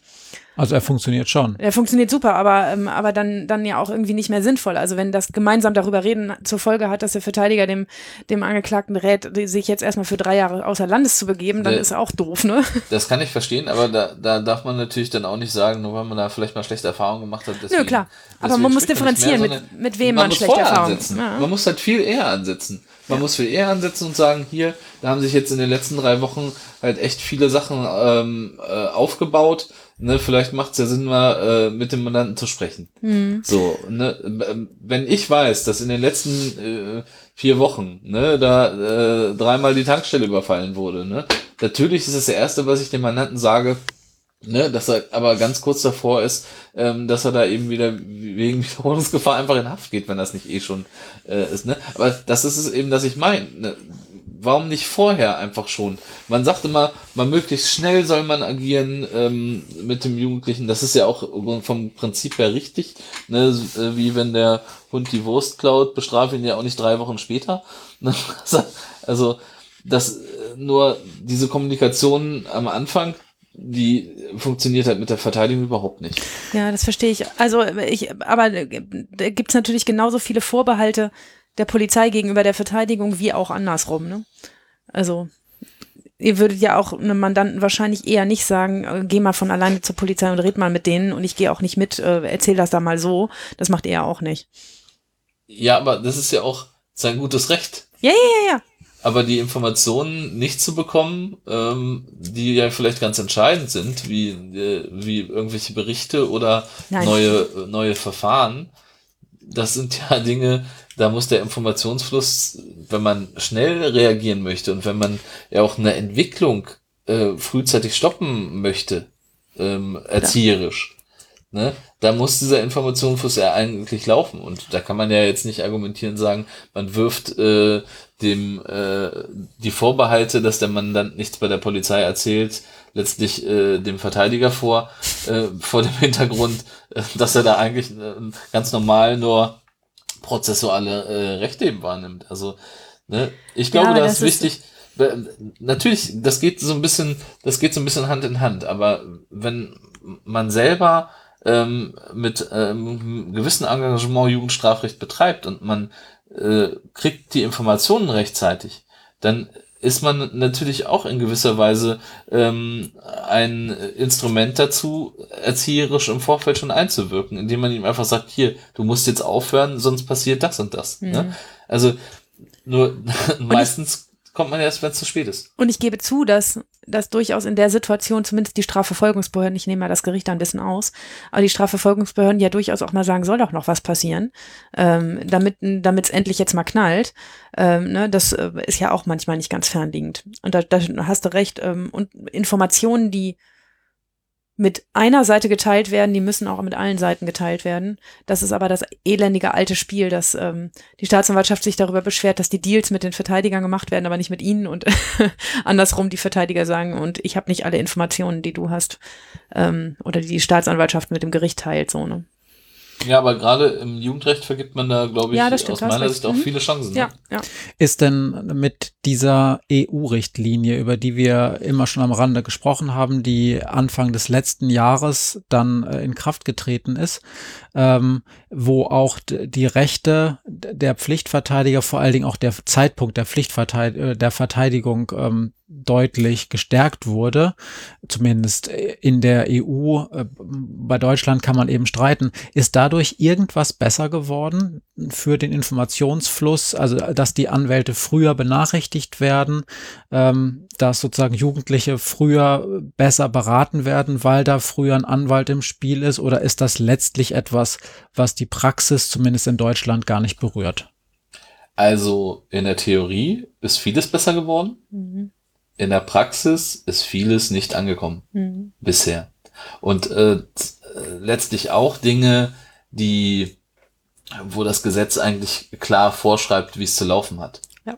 Also äh, ein Stichwort sind zum Beispiel ähm, die Videoaufzeichnungen ähm, von äh, gewissen Dingen, ähm, wie ja zum Beispiel einer Haftbefehlsverkündung bei Kapitaldelikten oder Mhm. solche Sachen.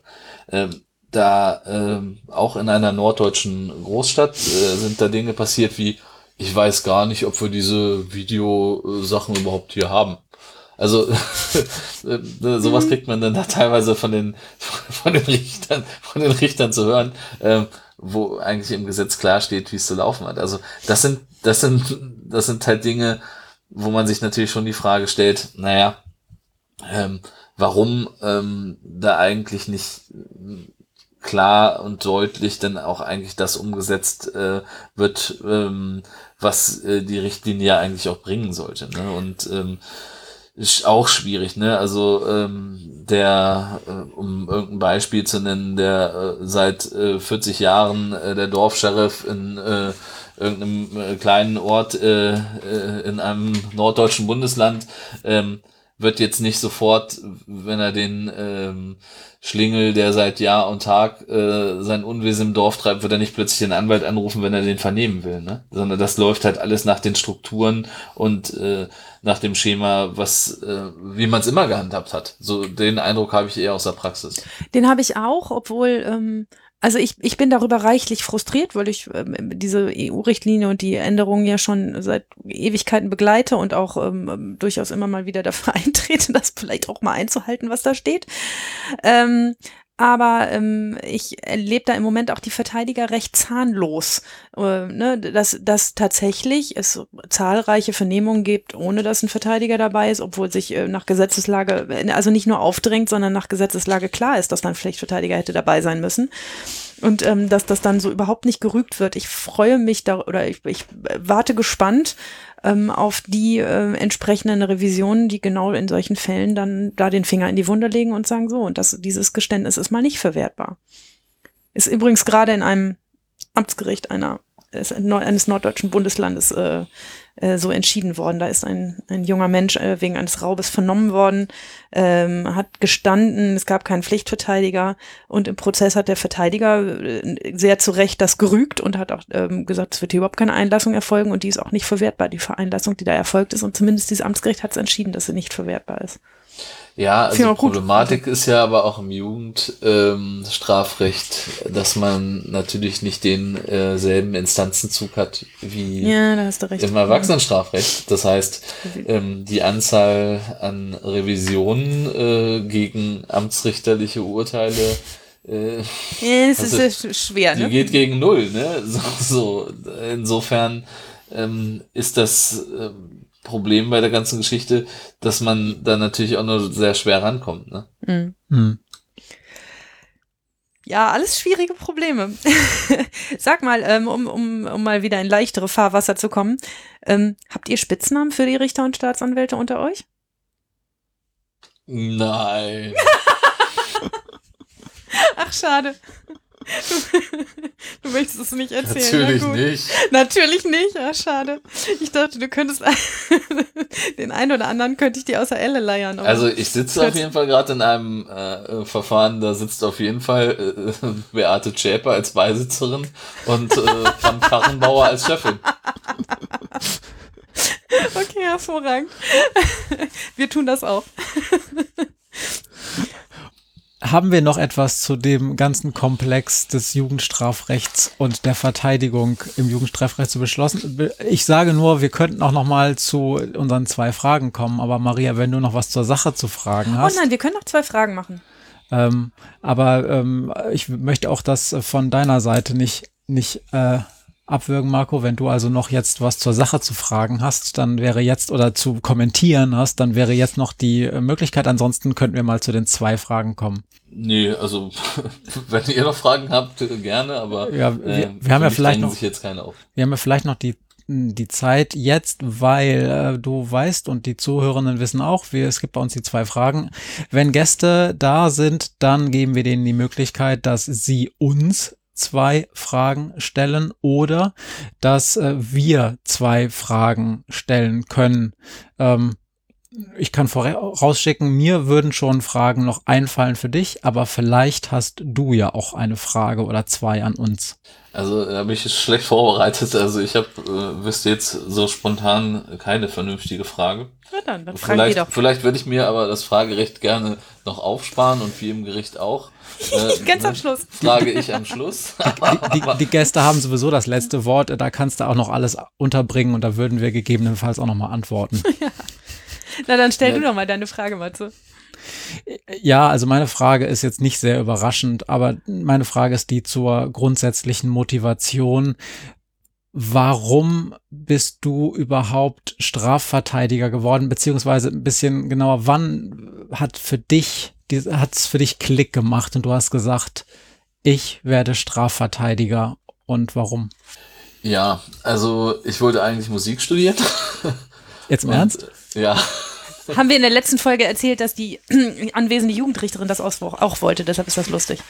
Ja, also das ist ähm, bei mir in der Familie ansonsten auch hoch im Kurs, aber ähm, da ist dann wiederum so, so, ein, so ein Hobby zum Beruf zu machen, ist immer schwierig.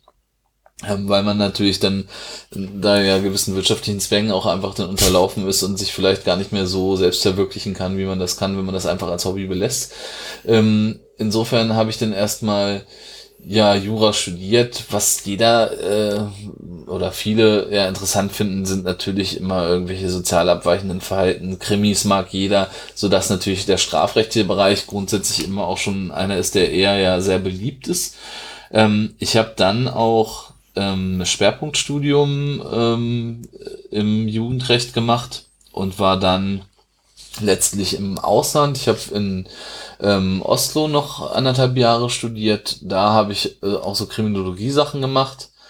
War dann wieder in Deutschland, habe im Kriminologischen Forschungsinstitut gearbeitet und habe dann ähm, ja im Referendariat auch schon ähm, Schwerpunkt eben auf den Stationen beim Strafverteidiger gelegt. Also das war schon alles ziemlich auf diesen strafrechtlichen Bereich dann ausgelegt ähm, weil es mich einfach am meisten interessiert hat. Es ist dann ja häufig aber auch so in der Praxis, dass man eigentlich nicht in dem Bereich dann auch landet, auf dem man eigentlich Lust hat. Bei mir war es äh, dann so und ja, also mir macht der äh, Beruf absolut Spaß. Ne? Also das äh, ist jeden Tag was anderes, jeden Tag ein anderer Fall, jede Menge neue Leute, die man immer wieder kennenlernt, jede Menge neue Probleme ähm, und äh, ja, man wächst natürlich auch an seine Anforderungen, aber also ähm, ich äh, bin da noch in der Phase, wo ich auf jeden Fall absolut dafür brenne und äh, nicht bereue, äh, diese Entscheidung getroffen zu haben. Ja, das hört sich doch gut an. Und wenn du einen Wunsch frei hättest im Jugendrecht, so ganz pauschal gesagt, was würdest du dir für einen Jugendstrafprozess für die Jugendlichen, für dich als Jugendstrafverteidiger wünschen? Jetzt kommen wir doch wieder in schweres Fahrwasser. Nein, also wie gesagt, ich, ich wünsche mir da eine bessere Informationspolitik, ähm, mhm. die einen möglicherweise da von Anfang an so ein bisschen mehr mit ins Boot holt. Ne? Und bei allen Bestrebungen, die Kommunikation äh, über kürzere Wege ähm, zwischen Staatsanwaltschaft, Polizei, Jugendgerichtshilfe und dann auch Gerichts zu verbessern, äh, wünsche ich mir, dass man da eben die Verteidigung mit ins Boot hält und äh, Boot holt und eben nicht mit diesen Vorbehalten, die du ja vorhin auch angesprochen mhm. hast, arbeitest, dass die Verteidigung immer äh, letztlich äh, so ein Hindernis ist am äh, Fortgang äh, des vernünftigen Verfahrens, sondern man eben auch die Chancen sieht, frühzeitig eben äh, ja einfach auch eine Linie festzulegen, die dazu führt, dass dem Erziehungsgedanken da schneller Rechnung getragen werden kann, indem effektiver eingewirkt wird. Ne? Weil wenn sich ein Angeklagter oder auch ein Beschuldigter eher zur Sache äußert, weil er eben auch das Ganze schon eben mal anwaltlich besprochen hat,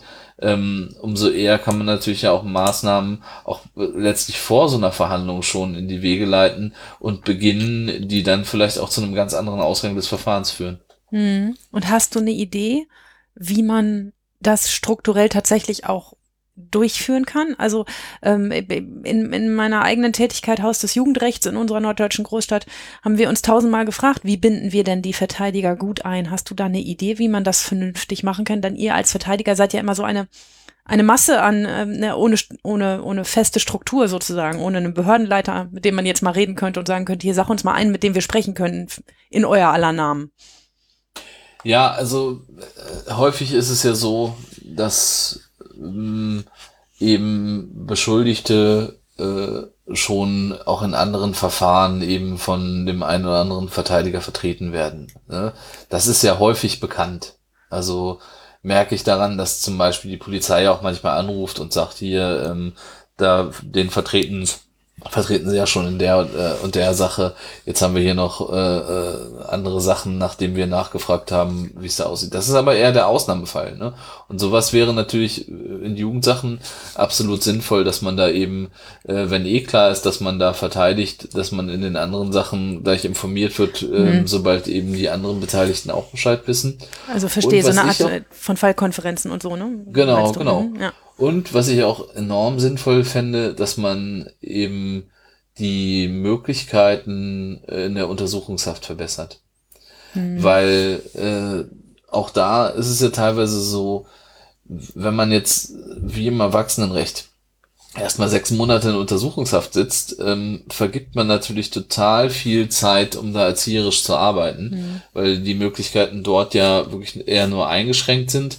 Und ähm, wäre natürlich ein anderer Schnack, wenn man äh, da die U-Haft äh, für die Jugendlichen oder Heranwachsenden eben auf drei Monate beschränkt, umso mehr Zeit hätte man dann eben noch erzieherisch zu arbeiten. Ne? Aber wenn jemand eine Haftstrafe kriegt von einem Jahr und davon allein acht Monate in Untersuchungshaft saß, ähm, dann äh, ja, nimmt mhm. sich da der Erziehungsgedanke selbst so ein bisschen hops, wenn dann im acht Monate gar nichts passiert ist und man dann in vier Monaten noch versuchen soll, irgendwas zu machen. Also auch da äh, sehe ich eine Chance und äh, wenn ich mir das als Wunsch unter einen Weihnachtsbaum legen könnte, wären das, glaube ich, die Grundgedanken, die da am ehesten äh, im Geschenk eingewickelt werden. Wir nehmen sie mal mit, das nächste Weihnachten. Hast du, jetzt muss ich aber noch mal eine Sache nachfragen, weil du erwähnt hast, dass du in, in Oslo in, äh, bis äh, eine Zeit im Ausland studiert hast. Wir haben ja schon über Norwegen ein paar Mal hier auch im Podcast gesprochen, weil die einige recht innovative Ideen haben, gerade was dann ähm, Gefängnisstrafen angeht. Hast du da aus Norwegen auch was mitnehmen können für deine Vorstellung, wie Jugendrecht eigentlich auch in Deutschland laufen sollte? Oder hast du da an der Uni eigentlich gar nicht so viel Neues mitbekommen? Ja, an der Uni ist man natürlich, hat man natürlich nicht so, so einen geschärften Praktikerblick, wie ich den jetzt natürlich äh, als Strafverteidiger habe. Ähm, aber man kann das auch gesellschaftlich schlecht vergleichen. Ne? Also äh, Skandinavien tickt äh, insgesamt, glaube ich, schon noch mal ein bisschen anders als Deutschland und ähm, insofern ja ist, ist das nicht so richtig übertragbar. Mhm. Okay.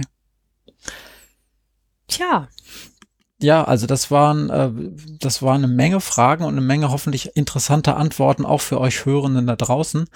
Ähm, ich habe so ein bisschen den Konflikt vermisst. Ich dachte, hier fetzen, hier fetzen sich auch mal zwei so richtig, weil, weil Maria hat ja auch ein bisschen ausgeteilt in den letzten äh, Folgen.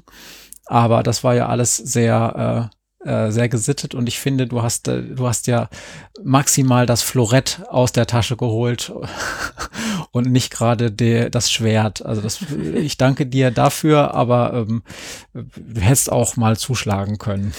Ja, aber genau das ist ja, Wir da muss man auch authentisch bleiben. Ne? Es geht ja insgesamt ne, darum, dass man sich da sachlich auseinandersetzt und mhm. dass man sachlich auch einfach die Problempunkte, die man einfach auch sieht, da einfach auch mal angeht. Ne? Und äh, es gibt, äh, es läuft bei weitem nicht alles rund, aber ähm, letztlich äh, sind wir so ein bisschen natürlich auch nur Sklaven des Systems und müssen gucken, wie man da vielleicht dann versucht, einen guten Job zu machen.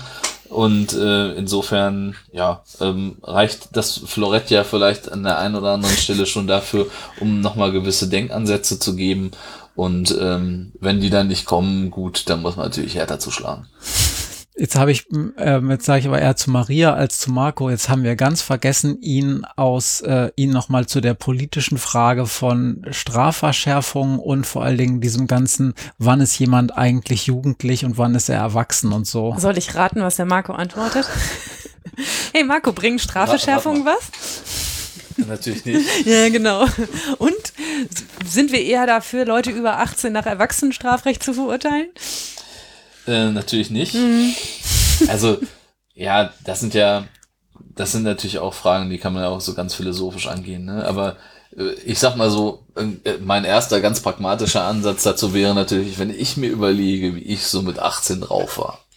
Oh je. Also ja. da muss man wirklich sagen, weit weg äh, von fertiger Entwicklung. Ja. Und wenn man das dann auch noch äh, so ein bisschen ähm, gesellschaftlich einspannt, dass ja die meisten eigentlich mit 18 auch ihre berufliche Ausbildung nicht fertig haben, dass man mit 18 erst anfängt, ähm, ja auch was so äh, Fahrerlaubnis und so angeht, überhaupt erst Teil der Gesellschaft zu werden, ähm, ist es weit hergeholt, dass man da so fertig wäre mit der Entwicklung, als dass man ähm, das ja jemanden, ähm, der einfach da schon mehr Lebenserfahrung gesammelt hat, eine andere geistige Reife mitbringt, äh, eben gleichzusetzen.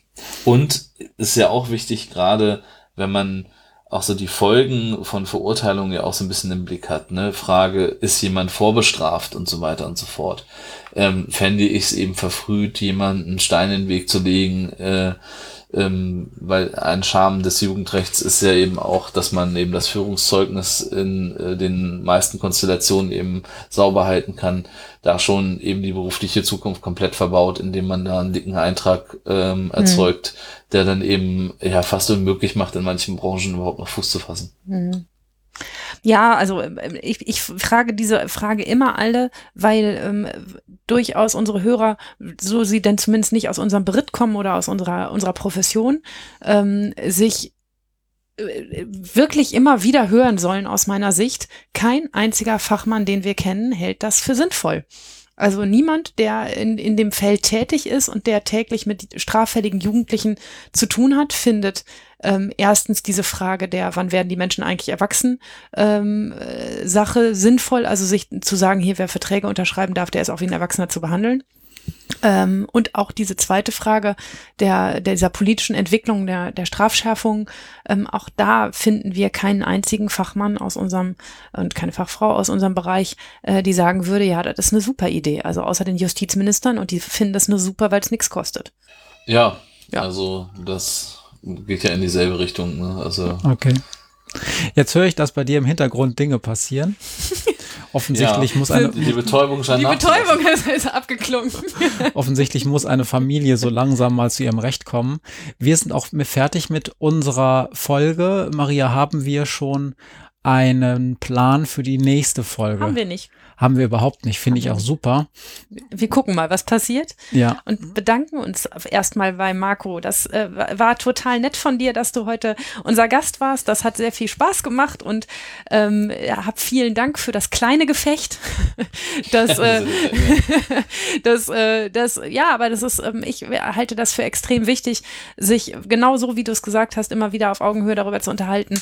Ähm, was kann man denn eigentlich besser machen? An welchen Stellschrauben können wir drehen? Und ich lerne gerade aus den Gesprächen mit euch Fachleuten aus den anderen Bereichen unheimlich viel dazu, wie, wie euer Blick auf meine Tätigkeit ist. Ne? Und ich hab, kann hier in dem Podcast immer nur meinen Blickwinkel erzählen und ähm, äh, euer Blickwinkel ist ähm, dabei mindestens eben genauso wichtig, äh, eher manchmal wichtiger. Ja, also tausend Dank. Vielen Dank. Ja, sehr gerne. Tschüss. Tschüss.